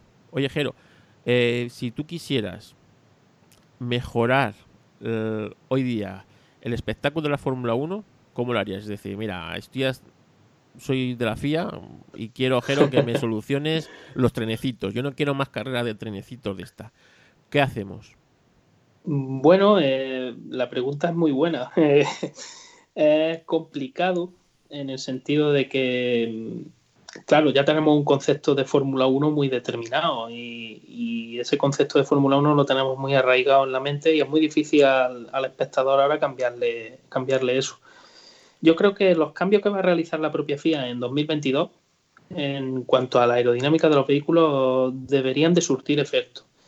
En el sentido de que el uso de nuevo del efecto suelo, en este caso bastante más controlado, con muchísimo más conocimiento del que se tenía en los años 70, con unos materiales muchísimo mejores también que los de los años 70. Estamos hablando de, que no, se van a ver mm, los, engendros ¿no? que se llegaron a sacar en aquellos años.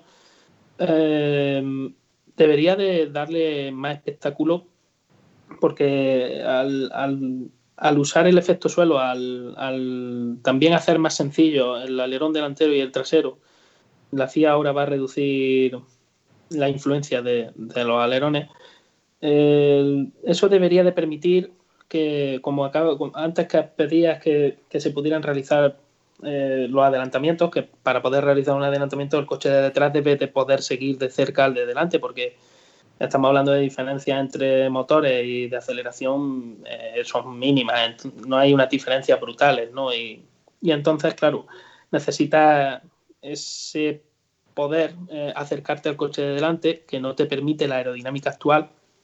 En curvas rápidas, sobre todo, se nota muchísimo cómo el piloto de detrás tiene que levantar porque pierde toda la carga delantera y el coche se vuelve muy suspirador. Entonces, es bastante complicado de manejar eso. Ya digo que las reglas de 2022 deberían de, permitir eso. El problema lo, lo, tenemos por lo de siempre, porque los equipos grandes que disponen de más recursos, si se equivocan a la hora de diseñar un coche, o entre comillas se equivocan, pueden rectificar el concepto bastante más rápido de lo que lo haría un equipo pequeño. Eh, un equipo pequeño, incluso si se equivoca, muchas veces pues tiene que descartar ese concepto, tiene que pensar ya en el año siguiente y hacer la temporada de la manera más digna que pueda. Entonces, eso por ahí creo que deberían de ir los tiros.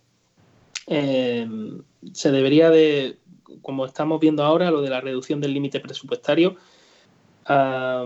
se debería de hacer más hincapié en eso, eh, mucho más control a los equipos y de cómo gastan esa partida de dinero, porque creo que la clave no es tanto en las cabezas pensantes que todos los ingenieros que trabajan en Fórmula 1 son gente que son de lo, de lo mejor ¿no? que, puede dar la, ingeniería.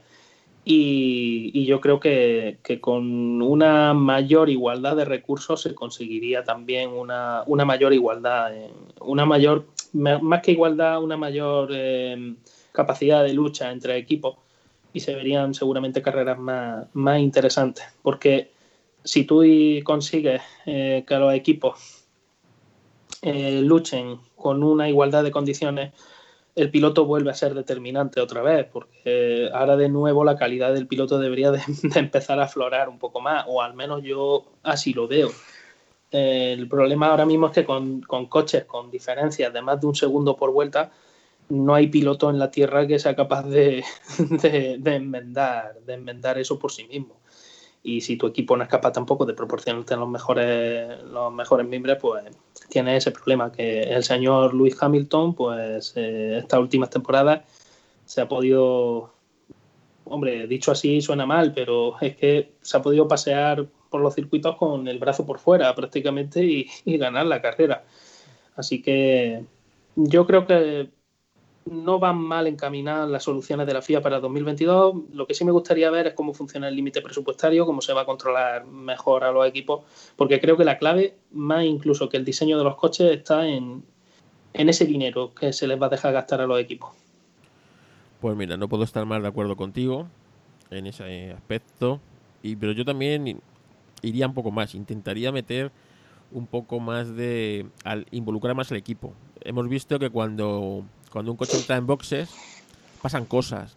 A veces se engancha una pistola, el equipo no está sincronizado, hay fallos, le meten la rueda del otro. Entonces, yo directamente haría, pondría un depósito de gasolina muy pequeño. ¿Sabes?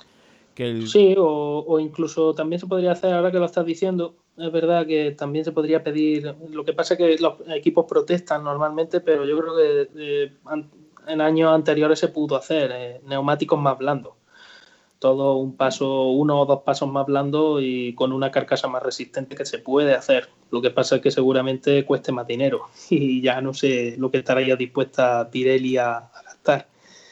Eh, obligar, como tú, como tú has dicho, sí, obligar a más pasos por boxes sería una buena solución también. Claro, eh, como tú dices, ocurren cosas. Unos depósitos más pequeños, es decir, si tienes que gastar 100 kilos de combustible sí, eh, por también, ya razón pon un, pon un depósito de, de 35 kilos. ¿sabes? Sí, 35 o 45 kilos. Tienes que pasar de dos a tres veces por boxes.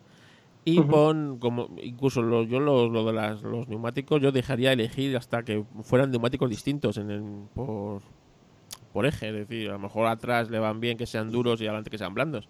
O, o viceversa, ¿no? Ya dejaría libertad a los equipos.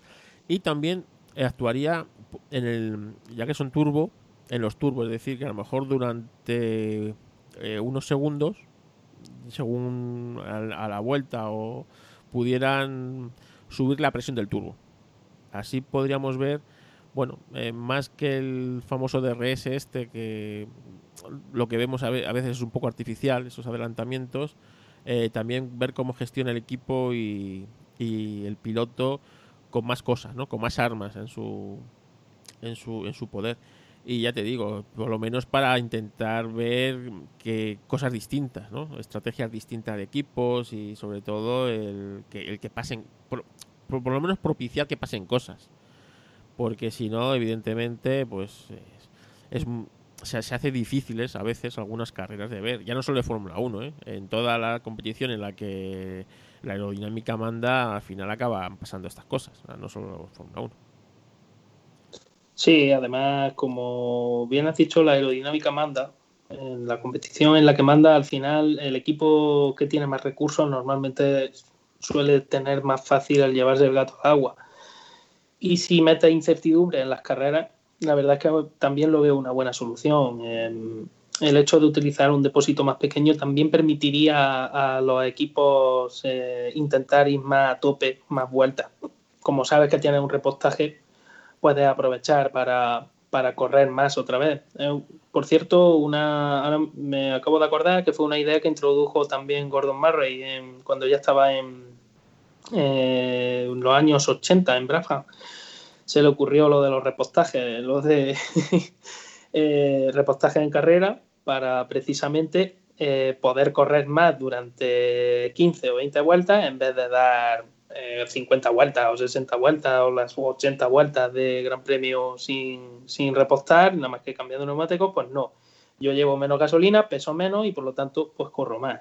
Pues volver a, los repostajes yo tampoco lo veo con mal ojo. Lo que pasa es que me parece que la FIA no está dispuesta a, a correr, a asumir riesgos en ese sentido sí, ojalá. Claro, porque el repostaje, va mala imagen, Greta, estas cosas, ¿sabes? Mejor, mejor que el coche reposte dentro del box que no se vea, que no se vea cuánto Que no lo vean, que no lo vean. Que no se vean. Lo que no se ve no existe, ¿sabes? Pero yo, yo iría más a por, a por esta, intentar dar que pasen cosas, ¿sabes? Cuando que entre el coche tenga que entrar en, en boxes sí o sí para o para repostar o para cambio de ruedas y, y que haya baile en el boxer, que se, se, te puede, pues eso, se te cae un mecánico, se te encasquilla una pistola o se te hacen la picha un lío, entran los dos en la misma vuelta y le ponen las ruedas de un coche en, el, en el otro, ¿sabes? O sea, cosas de esas sobre todo para ponérselo difícil a los, a los equipos y para que haya distintas estrategias. No, es que ahora mismo la estrategia que es salir con neumático blando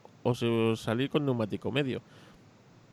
Sí, y además eh, otro problema que tiene la estrategia hoy día, de, eso también en parte debe de hacérselo mirar la FIA, eh, obliga a utilizar dos compuestos, ¿vale?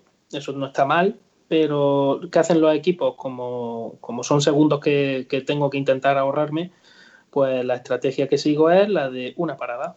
Si es posible que la carrera me permita una sola parada, pues una sola parada. Y como bien dices, pues con una sola parada estamos quitando incertidumbre, estamos quitando posibilidad de problemas y estamos quitando muchas cosas. Yo, por otra parte, entiendo a los equipos, claro, yo quiero sacar el, el máximo rendimiento de lo que tengo, pero pero realmente yo también estoy de acuerdo en que se debería de implementar eh, otro sistema de competición que, aumentara el número de paradas en boxes y, también que permitiera a los pilotos gestionar más esos flujos de, energía y de, energía tanto de energía eléctrica como de como de gasto de combustible. Se les permitiera más esa gestión y poder ir a tope que es lo que se echa en falta de la Fórmula 1 de no de hace tanto, ese mismo R25 que vimos con Fernando Alonso en el año 2005 todavía los coches, eh, no digo que fueran a tope todas las vueltas, pero sí se iba a tope más de la mitad del Gran Premio si querías ganar. Y eso hoy día es totalmente prohibitivo, porque te quedarías sin, sin combustible o, o te quedas sin energía eléctrica. Entonces, esa tanta gestión, tanta gestión, yo creo que el público no, no la entiende o no, no llega a comprenderla y con razón por otra parte. Coño, es que, que la categoría reina en la que la velocidad, eh, la tecnología y que están gestionando desde la segunda vuelta. Sí, sí, claro, además observa, solo tienen que observar a la gente y eso es un hecho eh, constatable, no hace falta ser ingeniero de Fórmula 1 para darse cuenta de que los tiempos de clasificación no son replicables en, carrera. En clasificación hacen un tiempo y en carrera van 4 y 5 segundos más lentos. Y la vuelta rápida de carrera es bastante segundos más lenta que, la vuelta de clasificación. Eso ya te está indicando que, ese coche no va a tope, no va a todo lo que, a todo lo que puede, a todo lo que puede dar. Porque ya digo, eh, esta Fórmula 1 moderna va de eficiencia por encima de, de otras cosas. Y luego otra cosa, el sistema de clasificación este tan perverso que tenemos de que, joder, la, Q1, vaya, vaya coñazo, la Q2, bueno, las ruedas, pero es que, es que solamente tienes una hora así para, para al final ver la, la Q3 y la última sesión de la Q3 en la que hay emoción.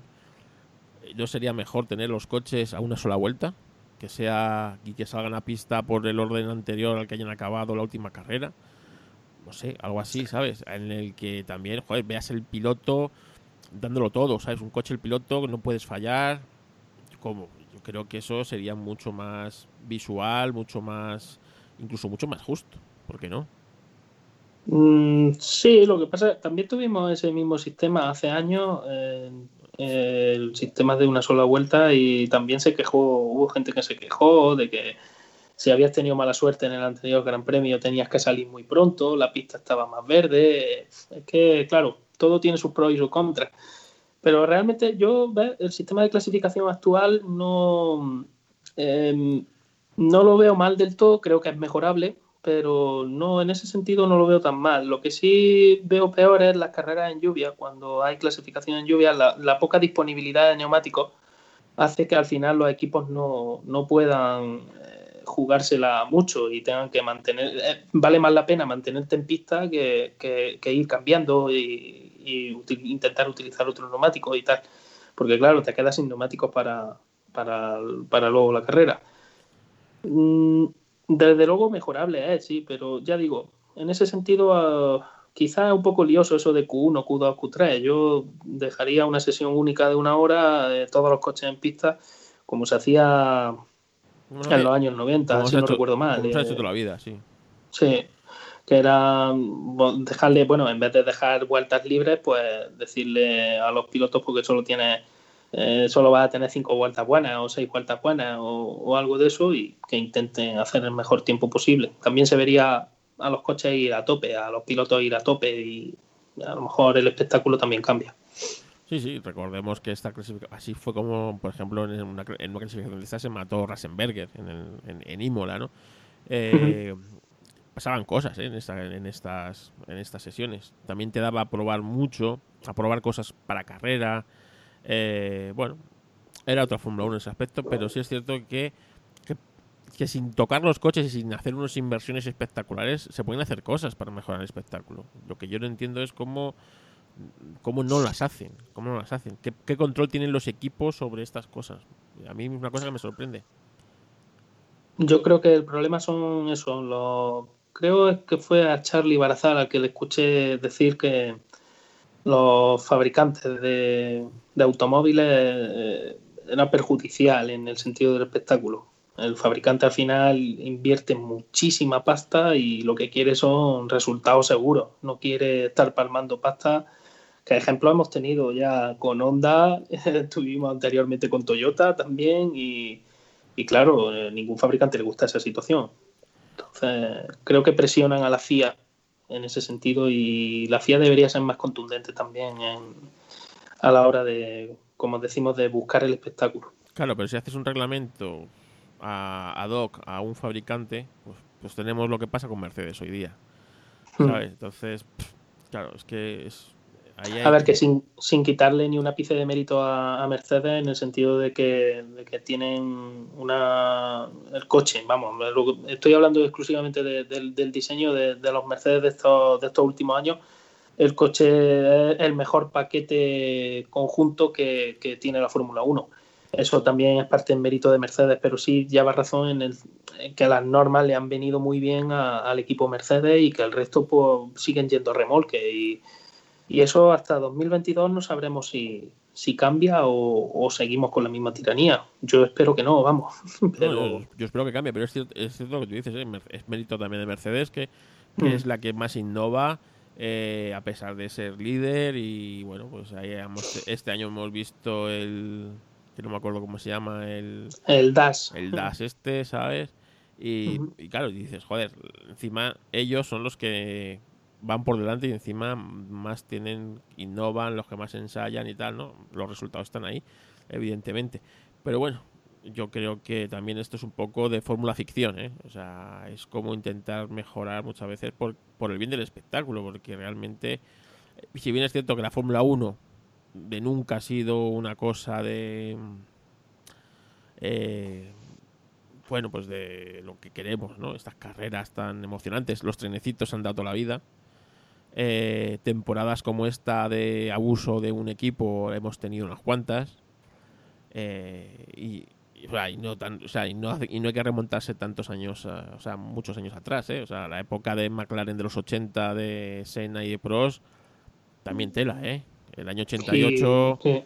que ganaron, ganaron Y la Ferrari, la Ferrari de Schumacher también. la Ferrari de Schumacher, la Williams de los 90, o sea, es decir, hemos tenido siempre temporadas de, de dominio de una, pero siempre ha habido ahí eh, mm, cómo eh, cortar ese dominio con un cambio de reglamento, quitándole ese elemento que le hacía ese coche tan dominador, suspensión activa, por ejemplo.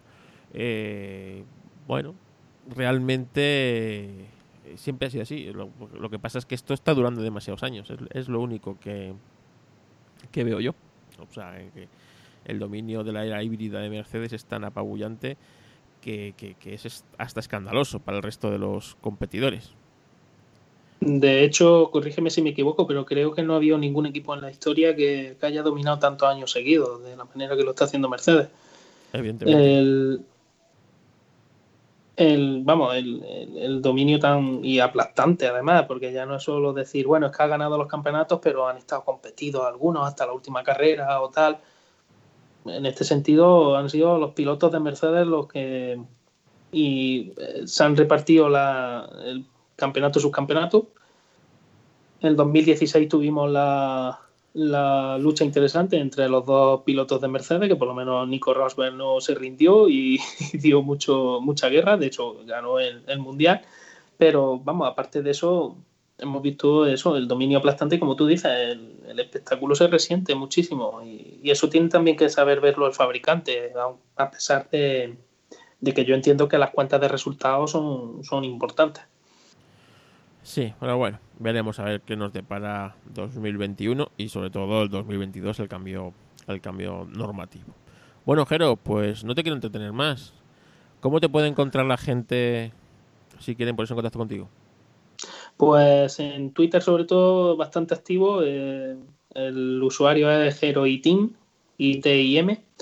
Y, la, y bueno, ahí escribo hilos de, hablando de Fórmula 1, de, ingeniería, que creo que, bueno, a mí me, entretienen bastante, me, sirven también para repasar conceptos, para incluso para aprender, porque como, como te pasará a ti también con tus podcasts de Histo Racing, pues necesitas eh, buscar información, necesitas buscar ciertos datos y, y, todo eso pues te ayuda también a aprender un poquito. Y aparte, pues en el podcast de GPcast también me podrán escuchar la gente y, y bueno, y ahora hoy aquí en Histo Racing, que espero que también le, haya gustado la charla. Pues la verdad es que debo recomendar tus hilos de, Twitter, que son súper interesantes. Ayer mismo el de los composites estuvo muy bien. Muchas gracias. Y sobre todo, y bueno, y en el GPK, por favor, o sea, el GPK, desde que has entrado tú le has dado otra vida a ese podcast, le has dado un toque mucho más técnico, más especial. Así que desde aquí a Charlie, que creo que fue el, el que te pescó. Sí, fue, vino al caladero y, piqué así el que, Así que eh, desde aquí vamos a darle las gracias a Charlie por todo lo que hace por su GPK, ese magnífico programa que mañana estará en antena. Así que mañana lunes, así que no lo perdáis. Bueno, mañana lunes, cuando escuchéis esto ya habrá pasado. Pero. porque este no saldrá hasta 2000, hasta 2021 el podcast. Será el primer podcast de 2021 de Histo Racing. Pero. El GPK está allí. O sea, porque GPK es el es el padre de este podcast prácticamente y es el podcast que de referencia de la Fórmula 1. Así que desde aquí, gracias Jero. Muchísimas gracias a ti por, por contactarme y también le doy las gracias a, Charlie por, permitirme el lujo de poder hablar de un poquito de técnica en, en el GPcast. Y también porque gracias a GPcast he descubierto este podcast de Histo Racing, que no, lo conocía anteriormente y que, y que me está encantando. Eh, escuché el de Frank Williams, escuché el de la maniobra de Schumacher con Damon Hill Escuché también otros que tienen muy interesantes, el del Selby Cobra, si no recuerdo mal, y la verdad, eh, eh, me encanta. Me encanta porque esos pedacitos de, historia de, del automóvil y, del deporte de, la competición automovilística, pues a cualquiera que nos gusta el, mundo del automóvil, nos gusta eh, conocer la historia del mismo. Y la verdad es que tú haces una labor buenísima en ese sentido. Así que, ya digo, yo también recomiendo que se escuche Histo Racing porque merece muchísimo la pena. Te lo agradezco. La verdad es que, bueno, como en el anterior podcast, en el del especial Navidad, donde estuve contestando preguntas de los oyentes, pues claro, mucho, yo, Histo Racing nació primero porque nadie hablaba de esto. Segundo, porque yo no tenía nadie con quien hablar de esto. Si yo hubiera tenido alguien con quien hablar de esto, no hago un podcast. Para, para que hablo. porque yo soy como tú, el bicho raro de la familia, ¿sabes? Que le gustan los coches. Que le gusta, qué desgracia, ¿sabes? Le gustan los coches. Madre mía. Prefiere, no prefiere las muñecas, no, no, no. Vaya, que prefiere los coches. Y, ya te digo, yo no tenía nada con qué hablar. Y digo, bueno, pues, pues lanzo un podcast. Y luego yo escuchaba el GPKs, evidentemente. GPKs. Y, y siempre Charlie da una pildorita de historia eran 5 o 10 minutos, pues hablaba de, pues de, pues de tal carrera, de tal anécdota, de tal historia y joder, era maravilloso, ¿sabes? Y, mi primera idea fue que Charlie hiciera el podcast conmigo, ¿sabes? Es decir, bueno, Charlie, vamos a hacer un podcast de historia del motor. Y Charlie me dijo que de qué, que ya tenía suficiente lío con el GPK como para, para ocupar más tiempo, y es normal, pero que me iba a ayudar a hacerlo, ¿sabes? Se, se vino conmigo al primer episodio el de que fue eh, el de el de Nicky Lauda contra James Ham de la película de la película eh, Rush, Rush, sí, sí, sí, sí, Y ya te digo que a partir de ahí, bueno, ha estado en bastantes Histo Racing. Siempre que tengo cualquier duda le, le, pregunto, ¿sabes? Y bueno, pues es ahí, es un, es un apoyo. Así que Charlie, buen fichaje el de Jero, ¿eh? Que muchos, muchos años, espero escucharlo muchos, muchos años en, en el GP Casio. Bueno, Jero, que sepas que tienes aquí los micrófonos abiertos. Cuando tú quieras venir aquí a hablar de cualquier tema histórico, ya sabes dónde estamos, o dónde estoy en este caso, y que te lo agradezco un montón. Te deseo que el 2021 sea infinitamente mejor que el 2020, o sea, no un poco, no, infinitamente mejor que el 2020, que en mi caso ha sido bastante malo, y que sobre todo que estéis bien de salud en todos. Así que desde aquí, gracias. Yo igualmente, Carlos, eh, que, que estemos bien de salud, que sigamos en contacto y sigamos escuchándonos muchos años. Y yo creo que sí, que 2021 no va a ser difícil que mejore a 2020, porque creo que empeorar 2020 ya es bastante complicado. Pues Así sí. que lo mismo, te deseo una buena entrada de año y, y eso, que, que mejoremos. Pues muchas gracias, Jero. Muchísimas gracias, Carlos. Os digo la verdad, podría haber estado horas hablando con Jero, pero horas, ¿eh? Lo que pasa que por decencia y por decoro no me gusta robarle a la gente tanto tiempo, pero creerme que entre Jero y yo podíamos haber estado hablando cuatro o cinco horas sobre todo esto y muchísimas más cosas de motor. Así que Jero, sabes que te va a tocar volver a Histo Racing a hablar de, de, coches, hablar de coches, hablar de historia, hablar de motor, lo que nos apasiona a todos los que hacemos o integramos la familia de Histo Racing. Como os he dicho muchas veces, a mí este podcast no me lo paga nadie. Ni Iván de Coches Clásicos, que yo encantado de que nos traiga los contenidos de la revista todos los días, o todos los días, todas las veces que grabamos. Ni mis amigos del Bar El Bermú, ni yo mismo. O sea, yo mismo soy el que me patrocina esto. Foto Carlos Castillo. Fotografía social. Si nece- necesitas un fotógrafo, un videógrafo social, ahí está. Foto Carlos Castillo. ¿Que necesitas fotografía o vídeo de empresa? Fotógrafo corporativo. Ya, ya sé que ahora mismo no hay ni eventos sociales ni, ni eventos de empresa. Pero oye, ahí os dejo mi cuñita. Mi cuñita porque hay que seguir llenando la nevera y sobreviviendo.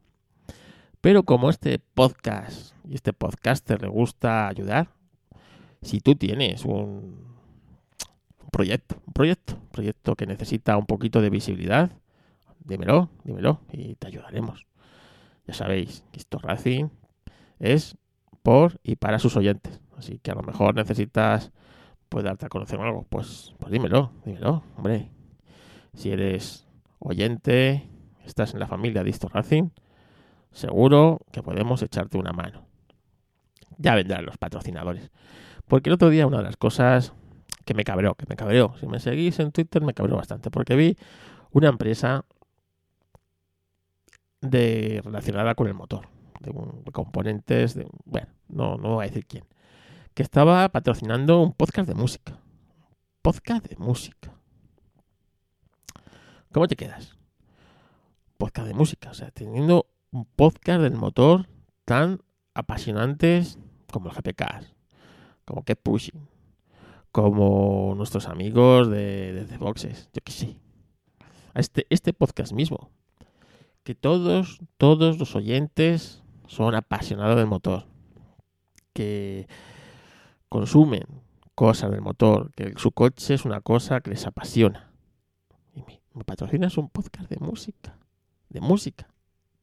Que sí, que sí, que todos llevamos música en el coche escuchamos música y tal, pero, pero leches, ¿no crees que es mucho más directo que ese oyente de ese podcast que, imagínate, ese oyente de Isto Racing, cuando vaya a cambiar ese componente, porque ese componente se desgasta bastante frecuentemente y hay que ir periódicamente a cambiar ese componente, se acuerden de que, hombre, pues fíjate, esta marca patrocina uno de los podcasts que tantas horas me da, pues oye, pues voy a poner el componente de esa marca.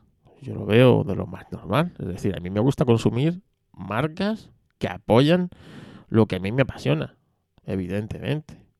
Y ante una marca que no sé de dónde viene, o bueno, pero otra que está apoyando pues a un piloto, a una competición, a un coche de rallies, algo que yo sigo, evidentemente, me voy a comprar esa marca, porque es mi manera de apoyar a, bueno, pues a lo que da visibilidad, a lo que a mí me apasiona, a lo que a mí me apasiona, y es así. Así que no lo entiendo, realmente no lo entiendo. Que, que bueno, que eh, los jefes de, de marketing de todas estas empresas mm, lo vean como que, coño, si es que aquí la segmentación está hecha. Pero bueno, en fin, me indigna. Por eso te digo que si tú, oyente, listo Racing, pues necesitas un poquito de visibilidad, pues, pues dímelo.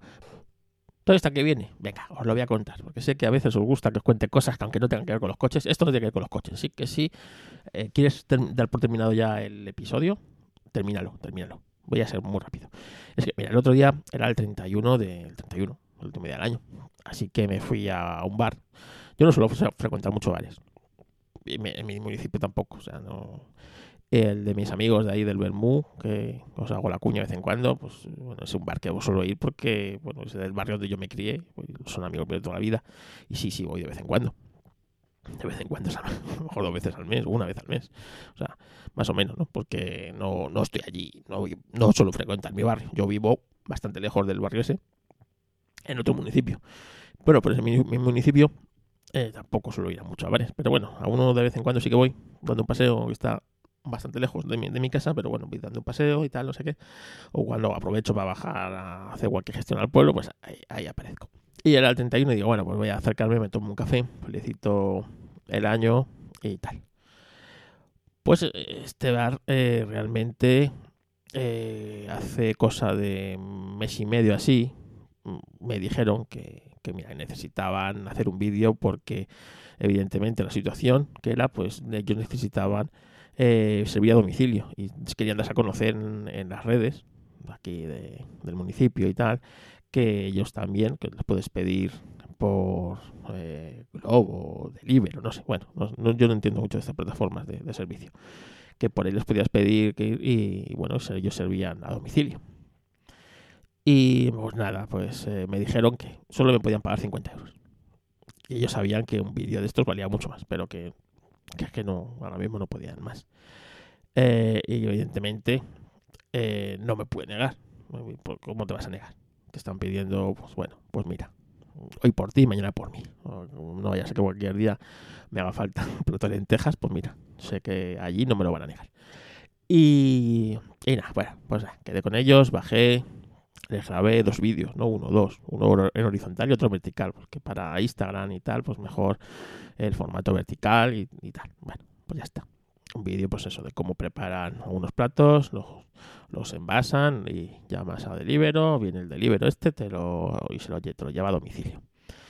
Y bueno, pues lo hicimos así, hice una edición decente, rápida y bueno, le puse mucho cariño, eso sí. Y se lo di, no, la verdad que no se lo pensaba ni cobrar.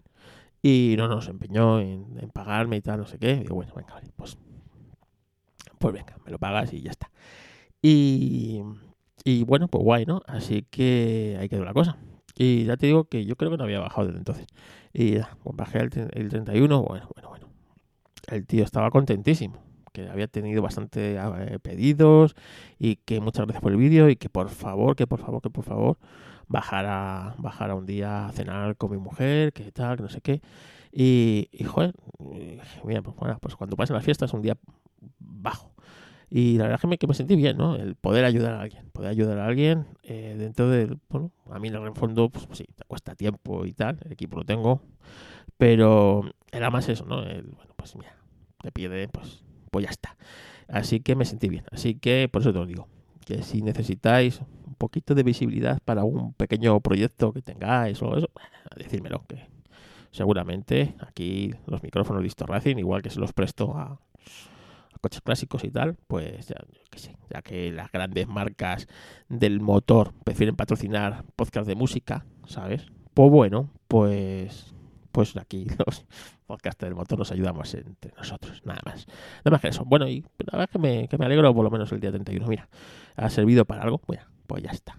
Perfecto. Yo ya sé que si algún día le va bien a, este, a esta persona, a este bar, y necesitan más vídeos, sé que van a llamar a mí. Así que mira, hoy por ti, mañana por mí. Y además, pues eso, un día bajaré con mi mujer, nos tomaremos unas raciones ahí tranquilamente. Es un bar, es un bar normal y corriente, bar de barrio, de raciones y tapas y cosas de estas. Allí, pues bueno, pues, pues ya está. Así que, que bueno, pues mira, me sentí bien, me sentí bien. Y es que es eso, es que es que, no sé, yo que a veces creo que vivo en una en, un mundo que no entiendo, en un mundo que no entiendo. Bueno, y hasta aquí la chapa, la chapa motivadora de hoy. Eh, quiero dar las gracias también a mis amigos de eh, los Nermans, que dije en el otro último episodio que seguro que no me escuchaban y algunos me han dicho que sí, me escuchan, que sí, que sí, que algunos me escucháis, pero bueno, que, que yo quería que, bueno, pues sí, Mael, yo sé que tú me escuchas y, Gerardo también y tal, pero bueno, que la mayoría de ellos no me escuchaban. Pues bueno, pues parece decirse que algunos sí me escucha y que se sintió ofendido cuando dije que no me escuchaba. Bueno, venga, mil perdones. Eh, que os quiero mucho, que os quiero mucho y que siento orgulloso de ser normal. Y también quiero eh, felicitar a Suso porque este año no ha podido eh, continuar con el DeathCan 2021. Así que Suso, la labor que hiciste en el 20 y en el, o sea, en el 19 y en el 20, yo puedo disfrutar del 20 pues bueno, compensa ese sinsabor de que por las circunstancias, eh, los confinamientos, estas historias, iba a ser muy difícil celebrar el 21. Así que desde aquí, gracias por la dedicación, gracias por todo lo que aportas ¿no? a la comunidad con, con proyectos y con, con que, no paras, no paras de hacer cosas y de pensar cosas y tal. Así que desde aquí, gracias. Y bueno, pues con Suso me fui el día 1, me fui el día 1 de ruta, Suso y unos cuantos más. Nos fuimos a la a, una carretera que bueno, tiene una especie de, subida, es de un solo sentido, por lo tanto, bueno, pues está muy bien. Y, y la verdad es que, bueno, quedamos a las 8 de la mañana. Hace falta estar loco para un 1 de enero, que a las 8 de la mañana. Y nos fuimos, hicimos una rutita por carreteras secundarias en alguna de Madrid, eh, muy chula, muy chula. Apenas nos encontramos gente por la carretera, no encontramos ciclistas. Y la verdad es que un día soleado, espectacular, aunque hacía frío, evidentemente, en enero. Pero genial. Así que Suso, me lo pasé genial en esa ruta y con todos los compañeros con los que fuimos. Así que desde aquí, gracias. Y bueno, hasta aquí el podcast de hoy. Eh, como os he dicho, gracias por escuchar Easter Racing y nos escuchamos muy pronto porque este año viene cargado de nuevos podcasts y nuevas aventuras que os contaremos por el micrófono.